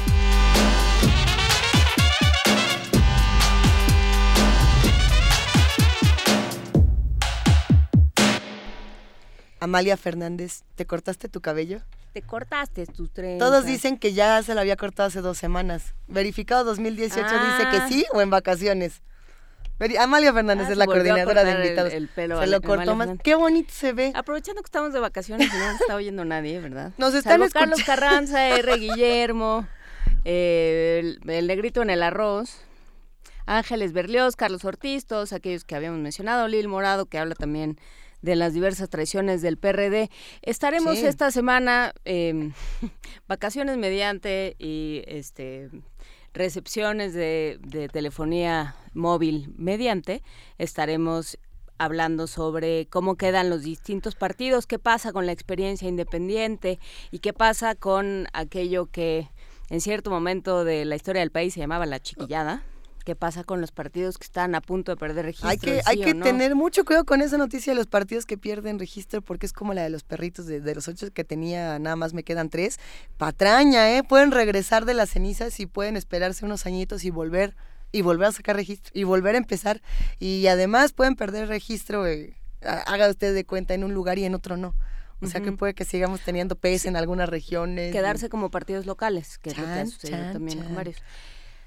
Ay, ese suspiro profundo. A ver, ¿cuántos de los del equipo de primer movimiento se cortaron el pelo? Porque yo vi que ya son uno, dos, tres, cuatro. cuatro ¿Qué le pasó este fin de semana? La luna llena, era el solsticio de algo, es la- el día de la Virgen del Carmen. Por sí, cierto, dice, a ver, que sí. ese Gina dice humano que sí. empezó a las 4 de la mañana con, con las cohetes a la Virgen del Carmen. Hijo, gracias.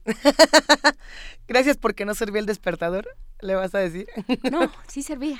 Ay, qué bonito. No, digo, sí servía, yo ya estaba oyendo cosas, pero francamente... Pero solo tú. Solo yo Eh, y, y- el y resto del Miguel Ángel vecindario y estuvo oyendo los cohetes. Bueno, vamos, bueno. vamos a ver cómo amanecieron los que están haciendo comunidad con nosotros y cómo van amaneciendo los que están de vacaciones y se empiezan a despertar más o menos a esta hora. Les dedicamos una poesía necesaria. Primer movimiento.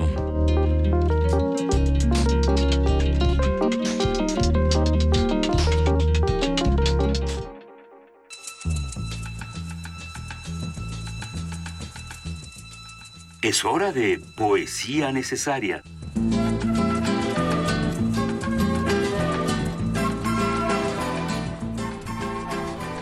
Miguel Ángel Quemain, es momento de la poesía necesaria. Sí, es una complacencia realmente para Nimai Miquelo que nos propone hacer una lectura de un poema de Mario Benedetti, que es más bien una acción poética de Mario Benedetti, que se llama El césped, que viene en Despistes y Franquezas de 1989 y que dice así este primer párrafo. El césped. Desde la tribuna es un tapete verde, liso, regular, aterciopelado, estimulante. Desde la tribuna quizá crean que con semejante alfombra es imposible errar un gol y mucho menos errar un pase. Los jugadores corren como sobre patines o como figuras de ballet. Quien es, quien es derrumbado seguramente cae sobre un colchón de plumas y si se toma, doliéndose un tobillo, es porque el gesto forma parte de una pantomima mayor. Además, cobran mucho dinero simplemente por divertirse, por abrazarse y treparse unos sobre otros, cuando el que queda debajo es ese sudoroso conglomerado que hizo el gol decisivo o no decisivo, es lo mismo. Lo bueno es treparse unos sobre otros mientras los rivales regresan a sus puestos, taciturnos, amargos, cabizbajos, cada uno con su barata soledad a cuestas. Desde la tribuna es tan disfrutable el racimo humano de los vencedores como el drama particular de cada vencido. Por supuesto, ciertos avispados espectadores siempre saben cómo hacer la jugada maestra y no acaban de explicarse, y sobre todo de explicarlo a sus vecinos, por qué este o aquel jugador no logra hacerla. Y cuando el árbitro sanciona el penal, el espectador avispado también intuye hacia qué lado irá el tiro, y un segundo después, cuando el balón brinca ya en las redes, no alcanza a comprender cómo el golero no lo supo.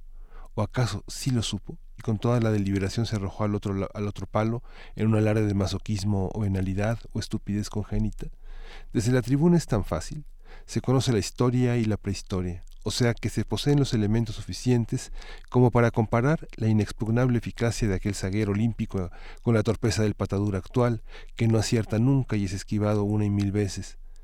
Recuerdo borroso de una época en que había un medio, mediocampo, un campo adelantado, cada uno bien plantado en su comarca propia y capaz de distribuir el juego en serio y no jugando a jugar como ahora, ¿no? El espectador veterano sabe que cuando el fútbol se convirtió en balompié y el ball en pelota y el dribbling en finta y el half en volante y el centre forward en alma en pena, todo se vino abajo y esa es la explicación de que muchos lleven al estadio sus radios y transistores, ya que al menos quienes relatan el partido ponen un poco de emoción en las estupendas jugadas que imaginan. Bueno, para eso les pagan, ¿verdad? Para imaginar estupendas jugadas, y está bien. Por eso, cuando alguien ha hecho un gol y después de los abrazos y pirámides humanas, el juego se reanuda, el locutor idóneo sigue colgado de la O de su gol, que en realidad es una jugada suya, subjetiva, personal, y no exactamente el delantero que se limitó a empujar con la frente un centro que entre todas las otras eligió su cabeza. Y cuando el locutor idóneo llega por fin al desenlace de la L, final de su gol privado y el árbitro ha señalado un Orsay que favorece, ¿por qué no?, al locatario. Mario Benedetti.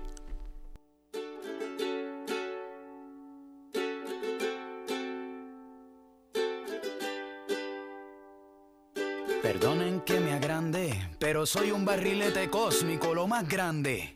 Navego contra el viento, haciendo lo imposible me divierto hasta que su objetivo complete. Este jinete no se baja del cohete por un campo minado de terreno peligroso. Me esquivé todas las trampas de oso. Diariamente el sol fue mi testigo y la luna la que me regaló el camino. Me caí pero me levanté de la primera. Como se levantan las flores en primavera. Sin se hace pequeño el universo cuando levanto mis puños.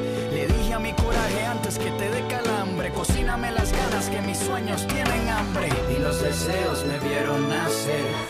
Los árboles me vieron crecer, el océano me vio navegar, las estrellas me vieron cruzar, las estrellas me vieron llegar, las estrellas me vieron perder, las estrellas me vieron ganar, las estrellas me vieron las estrellas me volar, las estrellas me vieron perder, las estrellas me ganar.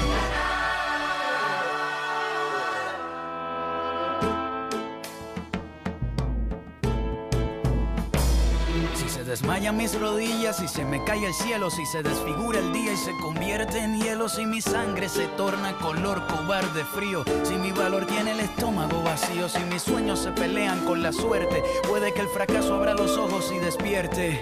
Pero estoy preparado para los días salados. Cualquiera que camine se tiene que haber resbalado. Caí con todo el peso, pero si es fuerte la caída, más impresionante será mi regreso. Ya no corro, le salieron alas a mis botas. Mi cuerpo navega por el aire, flota. Voy contra todo, hago sudar al viento. Cada paso que doy va narrando un cuento. Hasta mis hazañas se asombran. La historia me persigue porque la convertí en sombra. Y los deseos me vieron nacer. Los árboles me vieron crecer, el océano me vio navegar, las estrellas me vieron cruzar, las estrellas me vieron llegar, las estrellas me vieron perder, las estrellas me vieron ganar, las estrellas me vieron correr, las estrellas me vieron volar, las estrellas me vieron perder, las estrellas me vieron ganar.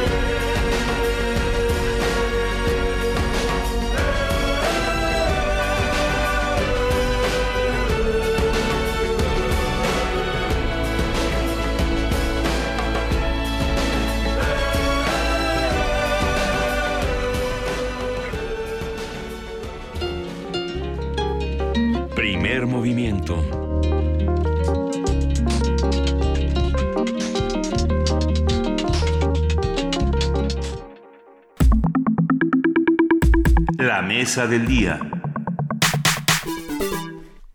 La dignidad es el derecho que tiene todo ser humano de ser valorado como sujeto individual y social. Se trata de una cualidad que no depende de ningún tipo de condicionamiento ni de diferencias étnicas, de género o condición social. El concepto de dignidad se ubica desde el cristianismo hasta en diversas leyes, tratados, constituciones políticas y declaraciones de derechos humanos, además de textos jurídicos distintos desarrollados y retomados por orga- organizaciones internacionales. El concepto de dignidad ha sido central en el discurso del ZLN y movimientos como el encabezado por, en el sexenio anterior por el poeta Javier Sicilia y el movimiento de los indignados en España. Vamos a conversar sobre este concepto de dignidad, qué es, qué significa en el contexto de los derechos humanos, para qué sirve en el momento de plantear las relaciones políticas y sociales, y para ello está con nosotros Eduardo Calderón Domínguez. Él es responsable del área de afrontamiento psicosocial de la violencia del Centro Diocesano para los Derechos Humanos Fray Juan de Larios en Saltillo, Coahuila. Este centro trabaja en el ámbito de la educación en derechos humanos y da atención a familiares de desaparecidos en todo el país. Buenos días, Eduardo Calderón. Gracias por estar con nosotros. Hola, ¿qué tal? Muy buenos días a todas y todos. Buenos días, Juana Inés, Luisa, Miguel Ángel. Muchas gracias por, por la invitación y qué mejor que, que colocan el día de hoy un tema tan, tan pertinente, tan preciso y tan abstracto a la vez, ¿no? Pues gracias a ti por colocarlo en realidad, porque Eduardo Calderón Domínguez fue contigo con quien hablamos eh, por de manera más, no sé si por primera vez, pero desde luego de manera eh, más eh, clara y directa sobre el, concepto de dignidad. Y tú decías que, si mal no recuerdo, la, lo, lo primero que, que se, de lo que se tiene que hablar al hablar de derechos humanos es de dignidad y es, digamos, en torno el concepto que debe enmarcar las conversaciones, las peticiones eh, y todo tipo de intercambios que haya en este sentido. ¿Cómo eh, es así? Y, y sí, y si sí, podemos hablar un poco más. Sí, claro que sí.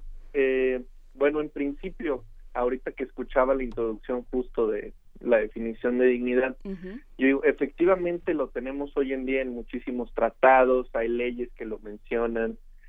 Sin embargo, necesitamos primero entender que antes que un concepto así meramente jurídico, si lo queremos llamar, eh, es una cuestión humanitaria, ¿no? Hablar de dignidad, o sea, va más allá de lo que puedan. Qué bueno que hoy en día hay diferentes instrumentos que la reconocen, pero hablar de dignidad tiene que ver con toda una lucha histórica y esa lucha ha sido por defender el mínimo, el mínimo, el mínimo que tenemos los seres humanos como tal cual como seres humanos, como personas y que pareciera al día de hoy utopía, ¿no?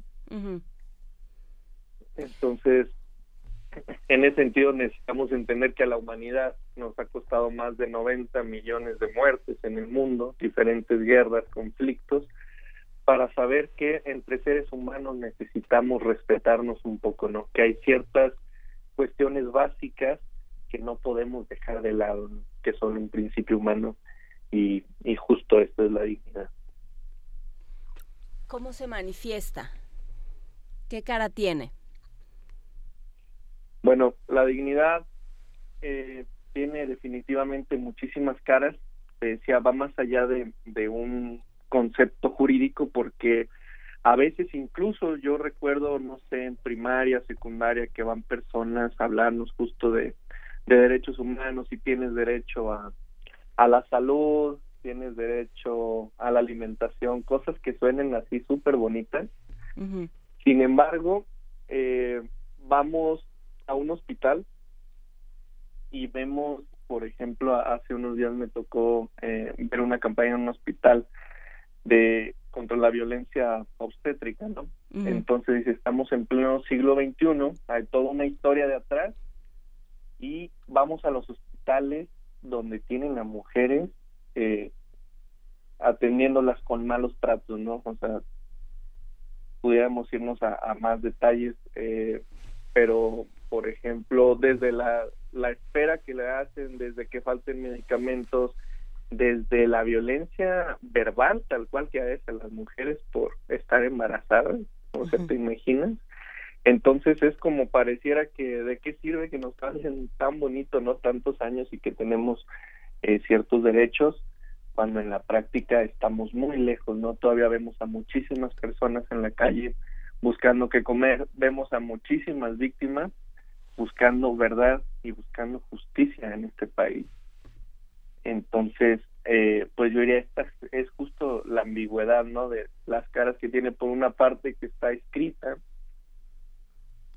y por otro lado, en la práctica, pues, pues yo lo veo como toda, toda una utopía. Y esto también me gustaría comentar que depende muchísimo de nosotras y nosotros eh, que cómo integramos la dignidad en nuestras vidas, ¿no? O sea, qué cómo nos la apropiamos, cómo la entendemos, porque a veces pareciera, pues justo que es eso, solo un concepto, un concepto más en los diccionarios, en las leyes, en los tratados.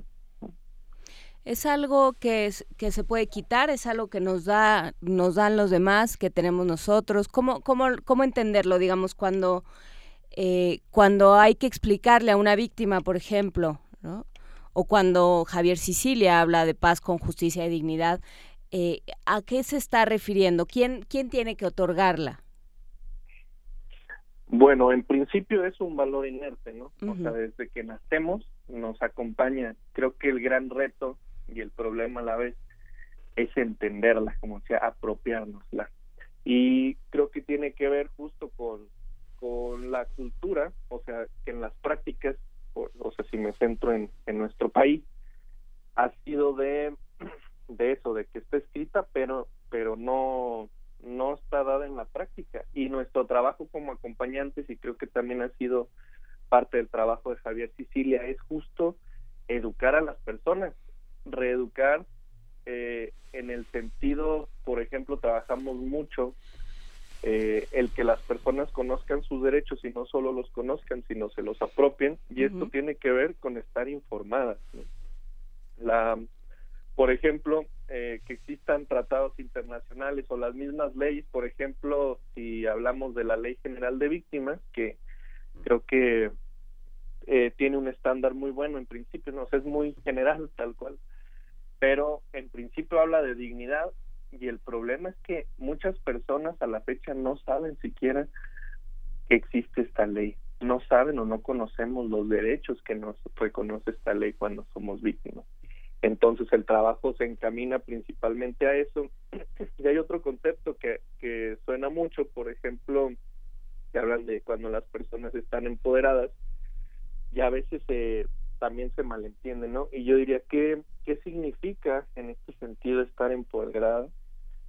Y tiene que ver para mí con, con justo que conozcas tu proceso y conozcas tus derechos sobre tu proceso que estás viviendo en los diferentes campos y en los diferentes sentidos. Cuando tú conoces tus derechos y te sientes, por eso hablamos de sujetos portadores de derechos, porque al conocerlos sabes salir a exigirlos, o sea, sabes que no es un favor el que te están haciendo, sabes que tú no estás pidiendo un milagro ni estás pidiendo de más, sino que estás exigiendo el mínimo, ese mínimo, mínimo, mínimo que nos toca por el simplemente eh, hecho de ser seres humanos, la redundancia. Aquí, bueno, es interesante, hay muchas corrientes, hay muchas visiones, pero digamos que en el pensamiento moral de Occidente entra a partir de la reflexión de Kant sobre la igualdad de los seres humanos. Digamos que esa es, esa es la base del desarrollo de la, del estatuto político que cobra hoy la, el tema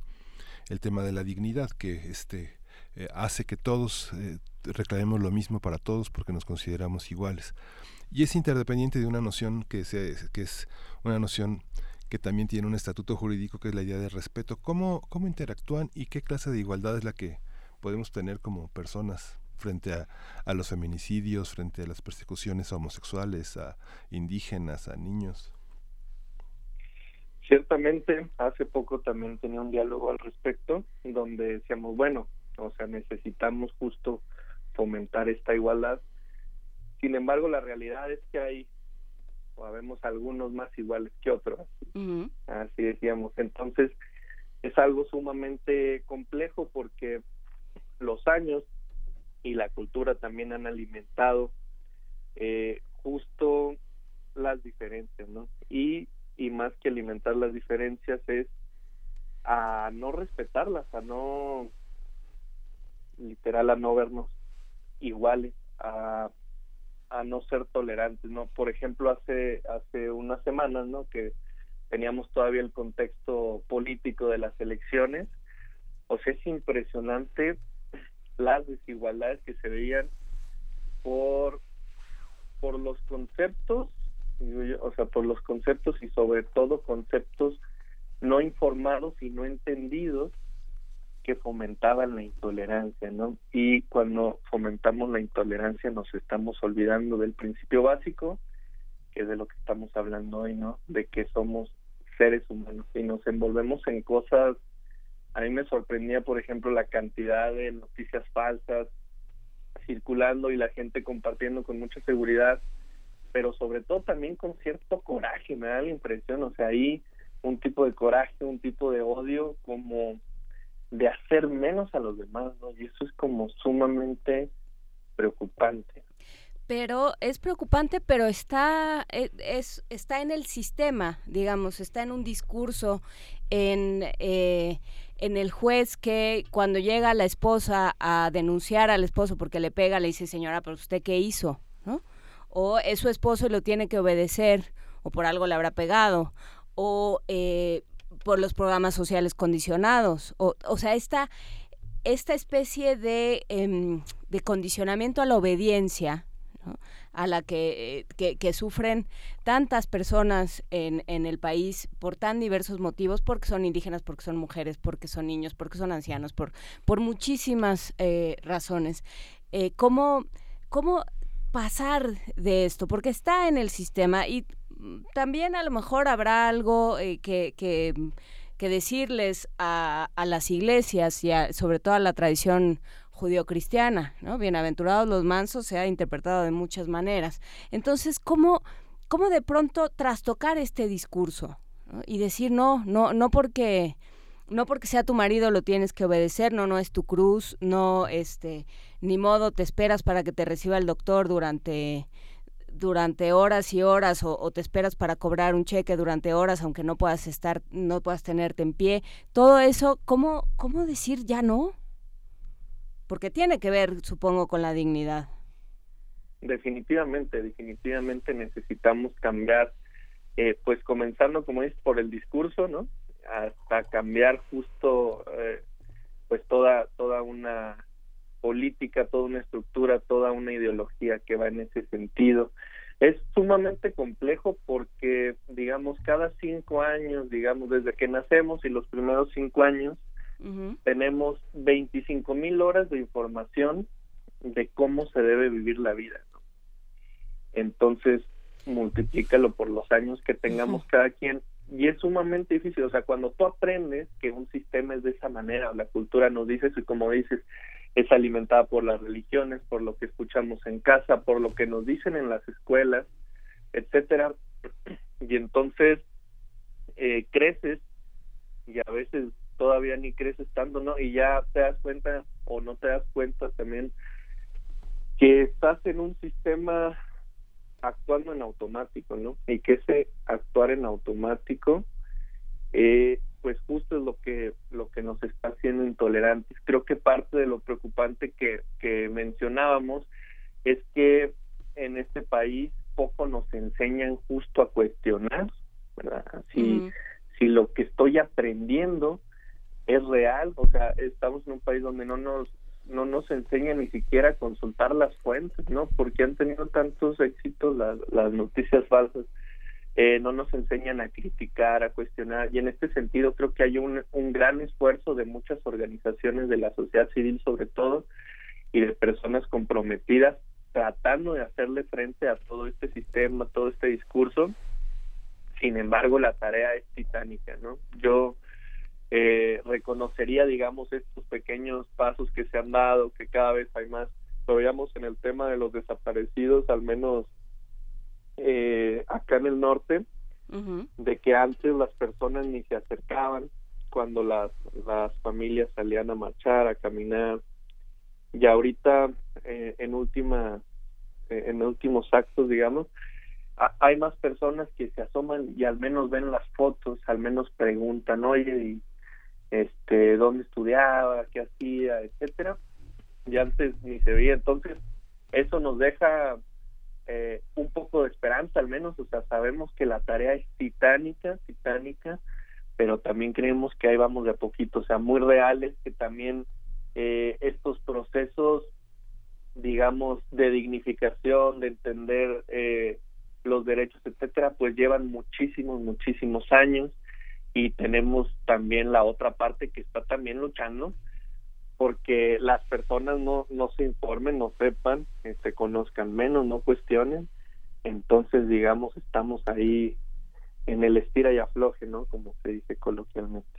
Hacías alusión, eh, Eduardo Calderón Domínguez, as- eh, a, la, a lo que sucedió durante la campaña electoral, a este, eh, pues a estos pleitos que se dieron a nivel digital y a nivel analógico, se dieron en torno a una mesa de cantina, en torno a una sobremesa, entre hermanos, entre amigos, entre colaboradores, eh, que alguno decía algo a favor o en contra de cierto candidato y la respuesta no era tal vez, oye, mira, este, yo no estoy de acuerdo, o sea, no era una cosa mesurada y que llamara al diálogo, sino era casi en todos los, los casos una respuesta visceral y uno lo podía ver al- en cualquier en cualquier Twitter, en cualquier comentario de noticia, o sea, era algo muy muy cotidiano, nos acostumbramos a intercambiar insultos mucho más pronto que a, de- que a dialogar. ¿Qué, le, qué dirías que, eh, que podría ser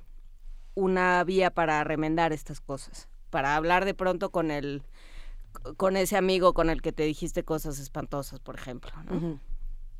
Yo creo que es, eh, insistiría que es muy complejo meternos a, a, a profundizar, pero de entrada creo que habría que reconocer que la sociedad en general pues está enojada, ¿no? Está enojada y en este sentido eh, pues es muy fácil a través cuando hay un tema así que causa tanta polémica comenzar a sacar ese enojo, esas frustraciones y yo la invitación que haría eh, justo empezando desde mis propias amistades, familia, es justo informarnos, o sea, a informarnos ya, ya a escucharnos, a escuchar. Y para esto, pues, necesitamos también empezar por escuchar y también, eh, sí, bueno, sobre todo escucharnos también lo que las demás personas opinan, desde dónde lo opinan, cuáles son sus verdaderas preocupaciones, porque a veces pareciera que quién sabe incluso si hay preocupaciones, no es más como compartir,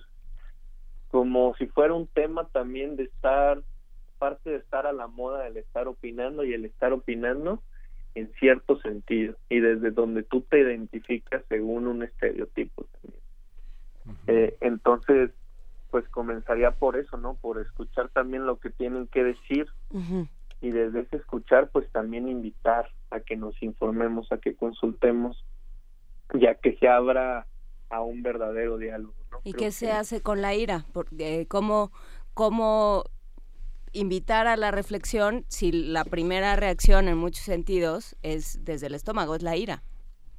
Y es la Justo. descalificación. Así es, la ira hay que dejarla salir. Y algo muy importante que yo diría es que, sobre todo cuando se tra- trata de estos temas tan polémicos, ¿no?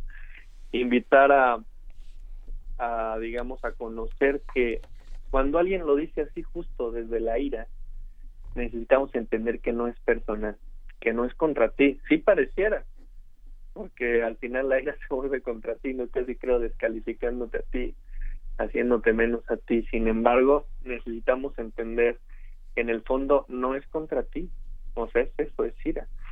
Y que nos permitamos justo escuchar las, digamos, bueno, aprovechando que soy psicólogo, ¿no? Las emociones en su más, digamos, máxima expresión, así en su más pura expresión, si se expresan lo más que pueden durar son 90 segundos. Y ya después bajan. Y si la quieres mantener, pues es el cerebro el que sigue dándole vueltas, como queriéndote acordar, ¿no? Para que se mantenga. Pero de entrada baja, ¿no? y una vez que bajan creo que podemos abrirnos al diálogo. Lo que sí nos invita, creo, esta reflexión es, es a, a, a pensar en cómo el país sí está muy enojado, de diferentes maneras está muy enojado y cómo eh, pues entre enojo y enojo poco nos escuchamos, entre enojo y enojo poco somos tolerantes y entre enojo y enojo nos estamos olvidando de qué es la dignidad.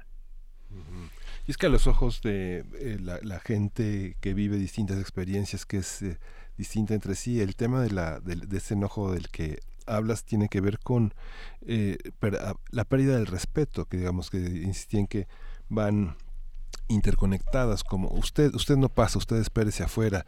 A qué vino este pues como decía Juana Inés el relato de los jueces que le preguntan a las víctimas su participación en la en la violencia que sufrieron esta parte yo creo que tenemos que revisar las jerarquías porque toda sociedad tiene un orden ético y moral en el que se tienen un lugar los niños, los ancianos, las mujeres, pero claro, el mercado, esta, visión tan materialista del mundo también ha generado un desprecio por los demás, ¿no? por los que no tienen o por los que obedecen a jerarquías fuera de la cientificidad, ne- negando valores locales, etcétera, ¿no?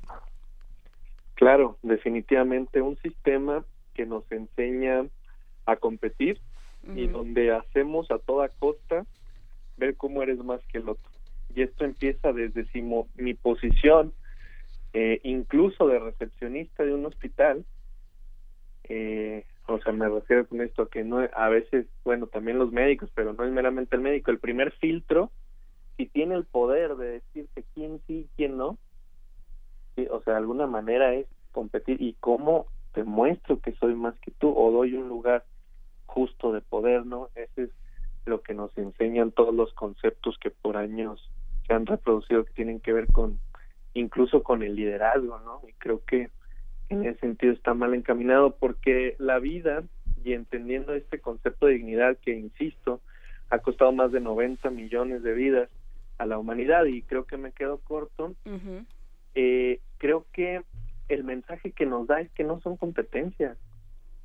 Sí, al contrario, es entender que nos necesitamos como personas y nos necesitamos como seres humanos. Ay, ay, ese Ay. sonido. Creo que ya se nos acabó el tiempo. No, eh, pues Muy buena justamente nos quedamos con estos conceptos, nos quedamos además con esta idea que ya ve- de la que ya habíamos hablado la vez pasada, de que la ira dura 90, 90 segundos, minuto y medio. 90 segundos. Por lo menos así en su carácter explosivo, ¿no, Eduardo? Exactamente, correcto. Entonces, si va usted a contestar un tuit con el estómago, espérese dos minutos. Deje pasar dos minutos, chifle este, las mañanitas durante un rato y este y, ab- y luego a ver qué quiere contestar.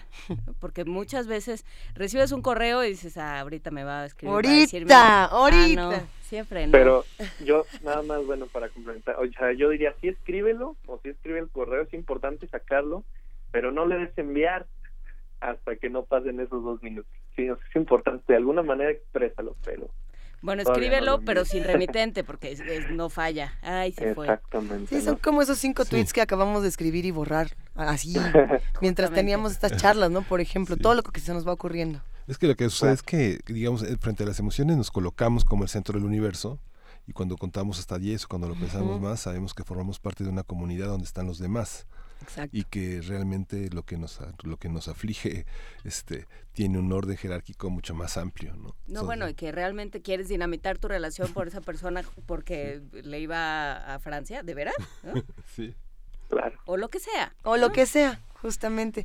Pero bueno, por lo pronto despedimos esta conversación. Nos dio muchísimo gusto poder hablar contigo, Eduardo Calderón Domínguez. Hablemos pronto, si te parece bien. Cuando gusten, estamos a la orden. Muchísimas gracias por la invitación y pues que tengan un bonito día todas y todos. Muchísimas gracias. Nos mandaron un montón de comentarios, por cierto, hay que decir que Sole Ame nos mandó uno muy divertido que dice, para la ira, ir a estos videos. que justamente habla del por qué nos enojamos. Han compartido muchos contenidos y nosotros compartimos con ustedes más contenidos en este intercambio y lo que sigue son gotas de plata. Cantando bajo la lluvia.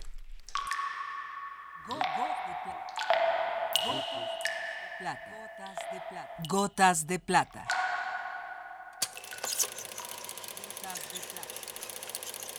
El cine en dosis homeopáticas.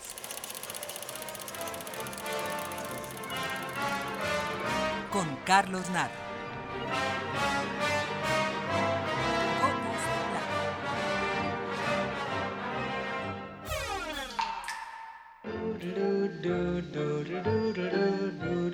Entre las canciones más populares del cine es forzoso citar siempre a la que da nombre a una de las comedias musicales más conocidas, Cantando bajo la lluvia. Cantando bajo la lluvia es una espléndida comedia que encierra en sí misma un homenaje al cine. Filmada en 1952 bajo la dirección de Stanley Donen y protagonizada por Gene Kelly y Debbie Reynolds, se ubica en los años de inicio del cine sonoro, presentando las dificultades que conlleva la implantación del sonido a un sistema de estrellas desarrollado durante la era silente. También cuenta el inicio del doblaje como una forma de subsanar las deficiencias de algunas de estas estrellas.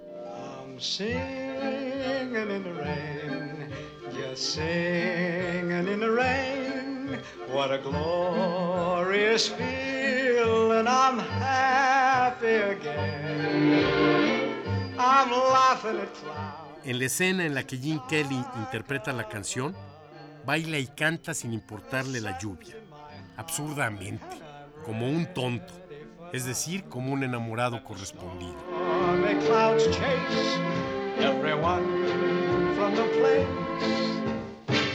Sigamos escuchando Cantando bajo la lluvia.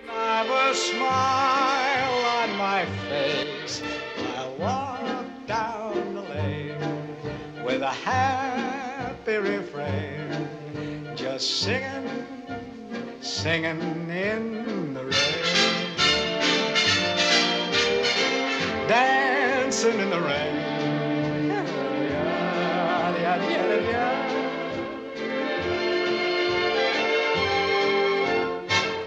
I'm happy again.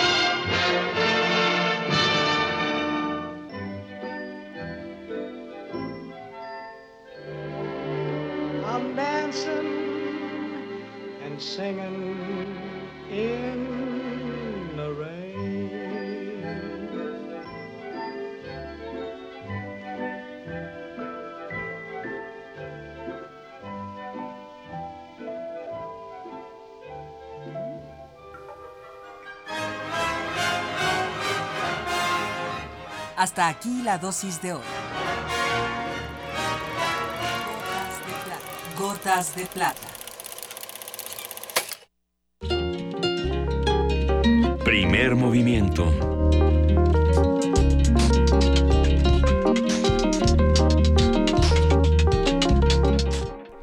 Y tenemos en este momento noticias cinematográficas, justamente retomando la- las balas de plata de Radio UNAM. Nos comunicamos, nos transportamos con Rafa Aviña. Él es crítico, investigador, escritor, eh, cineasta, sobre todo lector. Te saludamos con mucho cariño, Rafa. ¿Cómo estás? Hola Luisa, ¿qué tal? Un abrazo muy grande también para ti, para Juan Inés, para Miguel Ángel. Gracias, Rafa. Qué gusto escucharte y más para contarle a los que hacen comunidad con nosotros acerca de Burning Secret y Stanley Kubrick, el nuevo guion que se ha descubierto 60 años después. Cuéntanos. Pues mira, esto de los descubrimientos con grandes directores, pues va a seguir sucediendo. Eh, hace un año, año y medio, recuerdo que se encontró una película de 15 minutos que había dirigido Orson Welles, por Claro. ejemplo, Y este guion, pues la verdad es es interesante porque son dos figuras extraordinarias. Por un lado de la literatura, que es Stefan Zweig, Zweig. y por otra parte, pues Stanley Kubrick, que a pesar de que su filmografía realmente no es muy grande, pues fue lo suficientemente potente para pasar a convertirse en una de las grandes leyendas de la de la cinematografía. Y además que por lo que se ve por la noticia que apareció en el periódico El País es que es una película que él quería filmar en los años 50, 57, por ahí en el, en el- en el momento en que él estaba prácticamente debutando, porque él debuta en el 53 con un corto que se llamaba Miedo y Deseo y luego realmente su primer largo es Marcado para Morir, que es una película muy rara pero muy interesante en cuanto a estructura este visual, ¿no? Que es lo que el fuerte de Kubrick en ese momento. Pero, pero, ¿qué pasa cuando encontramos guiones como estos? Eh, no- nos quedamos pensando fuera del aire, Rafa, en, en lo que ocurre con directores y escritores como Stanley Kubrick. Eh, ¿Alguien puede entender a Kubrick sin Stanley Kubrick? Eh, o- es decir, tenemos un guion como este. Puede ser reproducido, puede ser, digamos, comprendido de, de manera tranquila e interpretado como lo hubiera hecho Stanley Kubrick. Está muy difícil, no, ¿no? no, no, definitivamente no. Yo creo que el mejor ejemplo es, bueno, justamente lo que pasó con, con la última película de, de, de Kubrick, ¿no? O sea, que es una película que hasta donde sabemos, al parecer él ya incluso no la terminó, pero no, no tenemos la certeza este de, de que si ojos bien cerrados realmente la, la finalizó él o no, pero sí hay cosas que, bueno, uno puede ver así al gran Kubrick, pero también hay otras cosas que pueden no ser de él. Lo mismo pasó con esta cinta de inteligencia artificial, que era una película que iba originalmente a filmar Kubrick y terminó haciendo Steven Spielberg que por más buena que sea, pues el concepto sí cambia, sí, sí varía. El mismo Kubrick, después de haber hecho Lolita años después, él siempre se quedó con la idea, con las ganas de filmar una nueva versión. Quiere decir que él no está, no estuvo muy a gusto con la adaptación, con la versión, con la misma visión de la censura que había en esa época. Y sin embargo, la película que hizo, me parece que fue Adrian, Adrian Lyne con Jeremy Irons, a final, a principios de los 90, no, mediados de los 90, es muy buena, pero la verdad es que pues me gusta más la película de, de, de Kubrick, pese a todas las limitaciones que pudo haber tenido. Y su Lion y pues está extraordinaria, ¿no? James Mason. Así es. Pero cre- creo que ahí también se desata la discusión del- de lo que es. Ay, hijo, es que no nos vayan a escribir con odio, queridos radioescuchos, porque na- no- nadie está defendiendo ningún género. Cuenten, Pero- espérense minuto Sí. y medio antes de escribirnos. No. Recuerden que la ira solo dura minuto y medio. entre comillas, el cine de autor. ¿No? Cuando decimos, es que estos grandes autores sí merecen entrar en la categoría de cine de autor porque escriben, porque dirigen, porque hacen todo el diseño, digamos, de producción, de cinematografía, y lo que vemos es a ellos completamente. Entonces pueden hacer un garabato ilegible en una hoja, pero ellos sí lo entendieron y ellos saben que significa tres pasos para atrás, eh, gritas y te mueres. Sí, y además aquí lo interesante es que el mismo Kubrick, él trabajó junto con otro escritor, no recuerdo su nombre, en, en la adaptación. Y además la adaptación, o sea, cambia, o sea, el sentido es diferente. O sea, la, la, por lo que se lee la novela original, la cual no conozco, yo de niño leí muchas novelas de Stephen, Stephen Zweig porque había muchas en la casa y a mí me encantaban, por ejemplo, 24 horas en la vida de una mujer, la impaciencia del corazón, pero sobre todo yo recuerdo particularmente momentos estelares de la humanidad. Cuando yo era niño ese libro fue uno de mis libros que más me fascinó por la manera de contar hechos históricos, ¿no? Que lo hizo después también este Isaac Asimov hizo Asimov. libros simil- sim- similares, pero eh, la historia que plantea eh, Stefan Zweig se ubica aparentemente durante la Primera Guerra Mundial y narra esta, esta historia de un hombre que se acerca a un niño. Es un vendedor de seguros, al parecer. un ¿no? vendedor de seguros que se acerca a un niño porque él lo que le interesa es la mamá de este niño, ¿no? Incluso en la nota del país decían que era un poco como al revés de Lolita, ¿no? De que más bien se acerca a la mamá para después irse tras la hija, ¿no? Que es que es Lolita, en el, el- el personaje del profesor.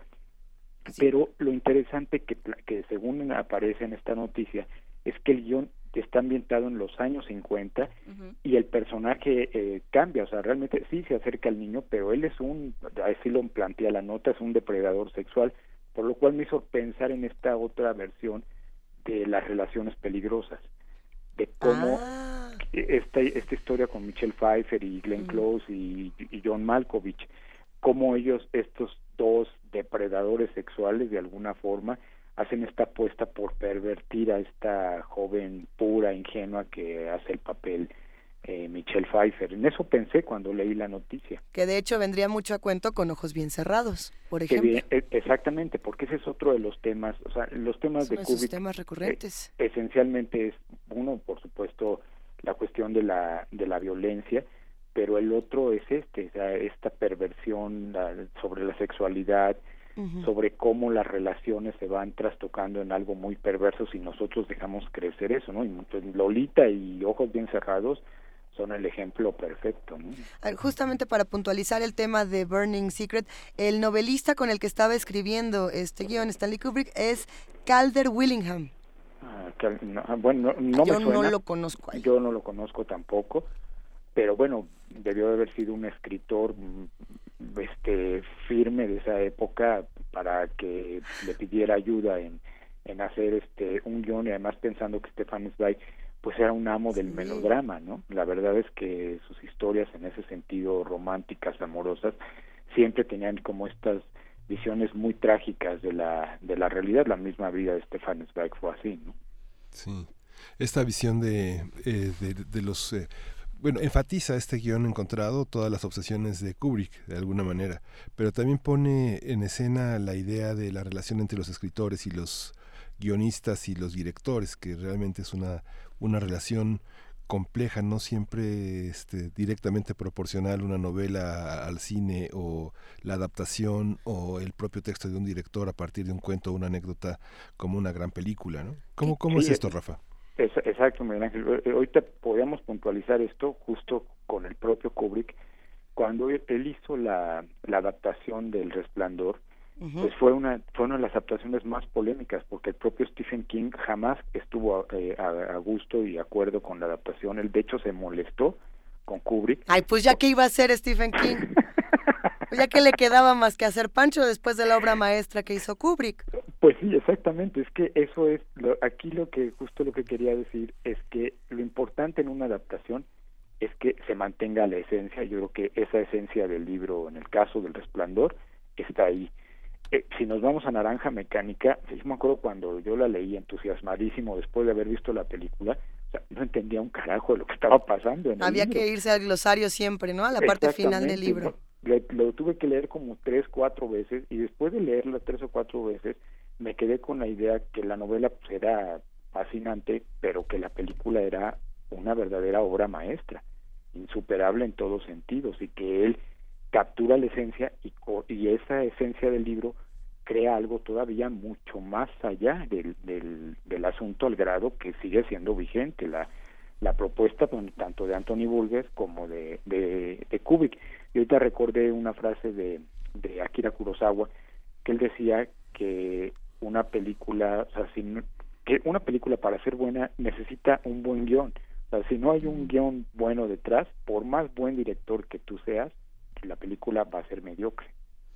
Sí, hablábamos fuera del aire porque pensaba en estas eh, en estas películas que tienen tres guionistas, ¿no? Lo ves desde los créditos y dices esto va a ser una Si tragedia. tiene más de dos no puede estar. Nada puede salir bien con más de tres guionistas. Pero bueno, eh, ese es otro tema. Eh, pensábamos, hablábamos fuera del aire de el problema con eh, c- con llevar ciertos textos, o sea, cuando un director se apropia de un guion, o por ejemplo de una, de una coreografía o de un texto de teatro, y lo convierte en su propia visión, y entonces surge justamente esa tensión de la que hablaba Miguel Ángel, ¿no? De esto no es cuando, por ejemplo, eh, se decide situar Rigoletto, eh, que es el ejemplo del que me acuerdo, en, en este, en la época de en, en los años eh, eh, meter a Sinatra, por ejemplo, en pleno Rigoletto y, situarlo todo en Las Vegas, pues evidentemente no era lo que el autor pensaba, pero pero puede funcionar. ¿Qué pasa Eh, ¿dónde, ¿Dónde se rompe esa tensión? ¿Dónde se llega? De, ¿Cómo sabes si se llegó demasiado lejos? Porque creo que ese va a ser el tema ahora con, con este texto de Kubrick. Sí, exacto. Es que el asunto es que la, se ha hablado, bueno, desde los años 60, que fueron realmente los franceses quienes inventaron esta idea del cine de autor, muchos de los, ellos por ejemplo rescataron a todos estos cineastas serie B norteamericanos de los años 40, 50, ellos inventaron el concepto de cine negro, por ejemplo, del noir, y, lo, y bueno, lo traigo a colación porque todos estos directores no eran más que simples artesanos de Hollywood en apariencia, pero ellos se dieron cuenta que tenían un punto de vista de autor, a lo mejor eh, hasta cierto punto escondido para la cantidad de producciones de Hollywood y vieron que en efecto había un grupo de, de, cineastas menores siempre, siempre en el bajo presupuesto, pero que tenían una visión muy personal. Entonces, lo que pasa es que eso ha crecido como una bola de nieve terrible al grado que ahora se considera al autor de una película al director, cuando en realidad el cine es un trabajo colectivo. Ahí, está, ahí está el problema que surgió con Guillermo Arriaga y Alejandro González Iñárritu. O sea, sin duda las, las historias Amores Perros, este Babel, o sea, por supuesto el peso de esas historias está en el guion, me queda claro. Las relaciones simbióticas que no fueron valoradas en el cine, justo. Exactamente, exactamente. Sin embargo, queda claro que también este hombre tenía una técnica y una manera de filmar, de, de crear una puesta en escena, de editar, etcétera, que hace que esta, que esta historia crezca en muchas otras direcciones.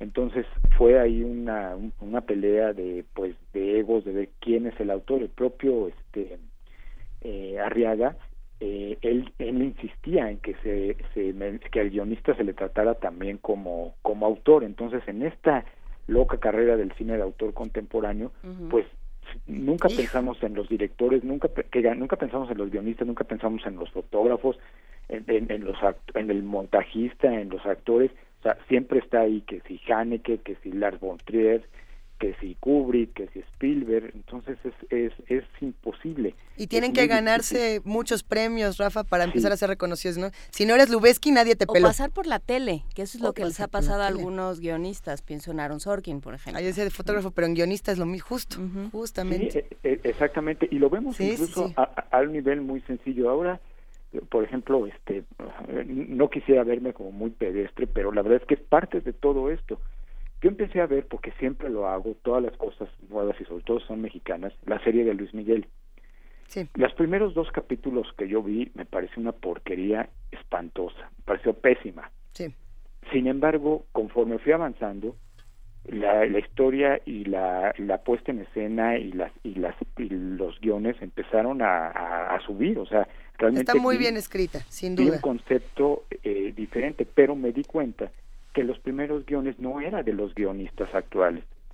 Entonces, ahorita estaba viendo, por ejemplo, está Krause, Daniel Krause, y está esta otra chica Casarini, no, no recuerdo su apellido, creo que es Casarini, y me di cuenta que realmente los guiones que ellos están haciendo tienen una visión mucho mejor que los otros guiones anteriores que no eran de ellos. Que mira, nos puede gustar o no la serie, eso es un hecho, pero los guionistas, el trabajo de producción, si no me equivoco, en la música está Lynn Fashstein, sí, haciendo el, supervisora musical. Exacto, sí, o sea, realmente es una serie que está excepcionalmente bien hecha. Tiene detrás un cineasta que, que debutó con una película notable que fue Oveja Negra, que es este Humberto Hinojosa Ascariz, que es el, que ha filmado la mayoría de los episodios. Este, y, y, bueno, lo traigo a colación porque ahí uno puede darse cuenta, si revisa los primeros episodios y revisa los últimos, va a ver el trabajo del guionista. O sea, ahí sí hay un trabajo de, guion, y eso está en todas las películas. Entonces sí, es que es, que es un trabajo de equipo.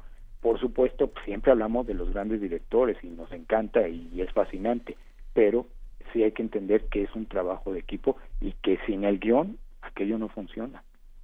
Pues sí, sin duda. Y con eso nos vamos a despedir esta mañana, querido Rafael Aviña. Sin el guion no funciona. No sépanlo, querido Radio Escuchas. Nos vamos a despedir brindando con unos molocos, si te parece bien.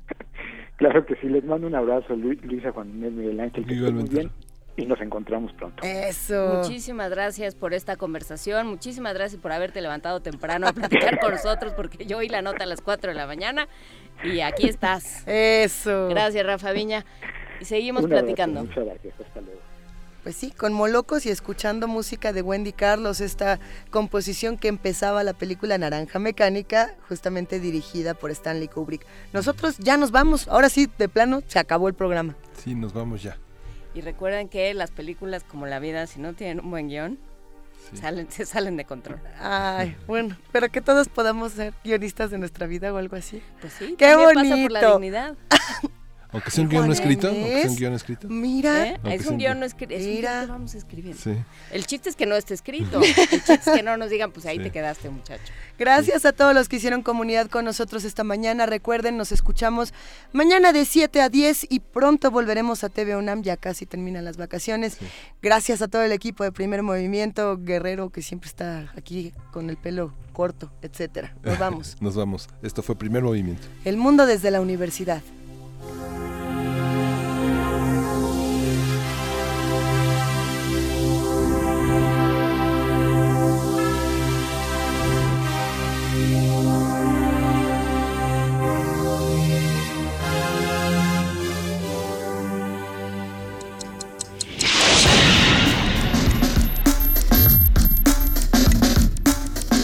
Radio UNAM presentó Primer movimiento. El mundo desde la universidad.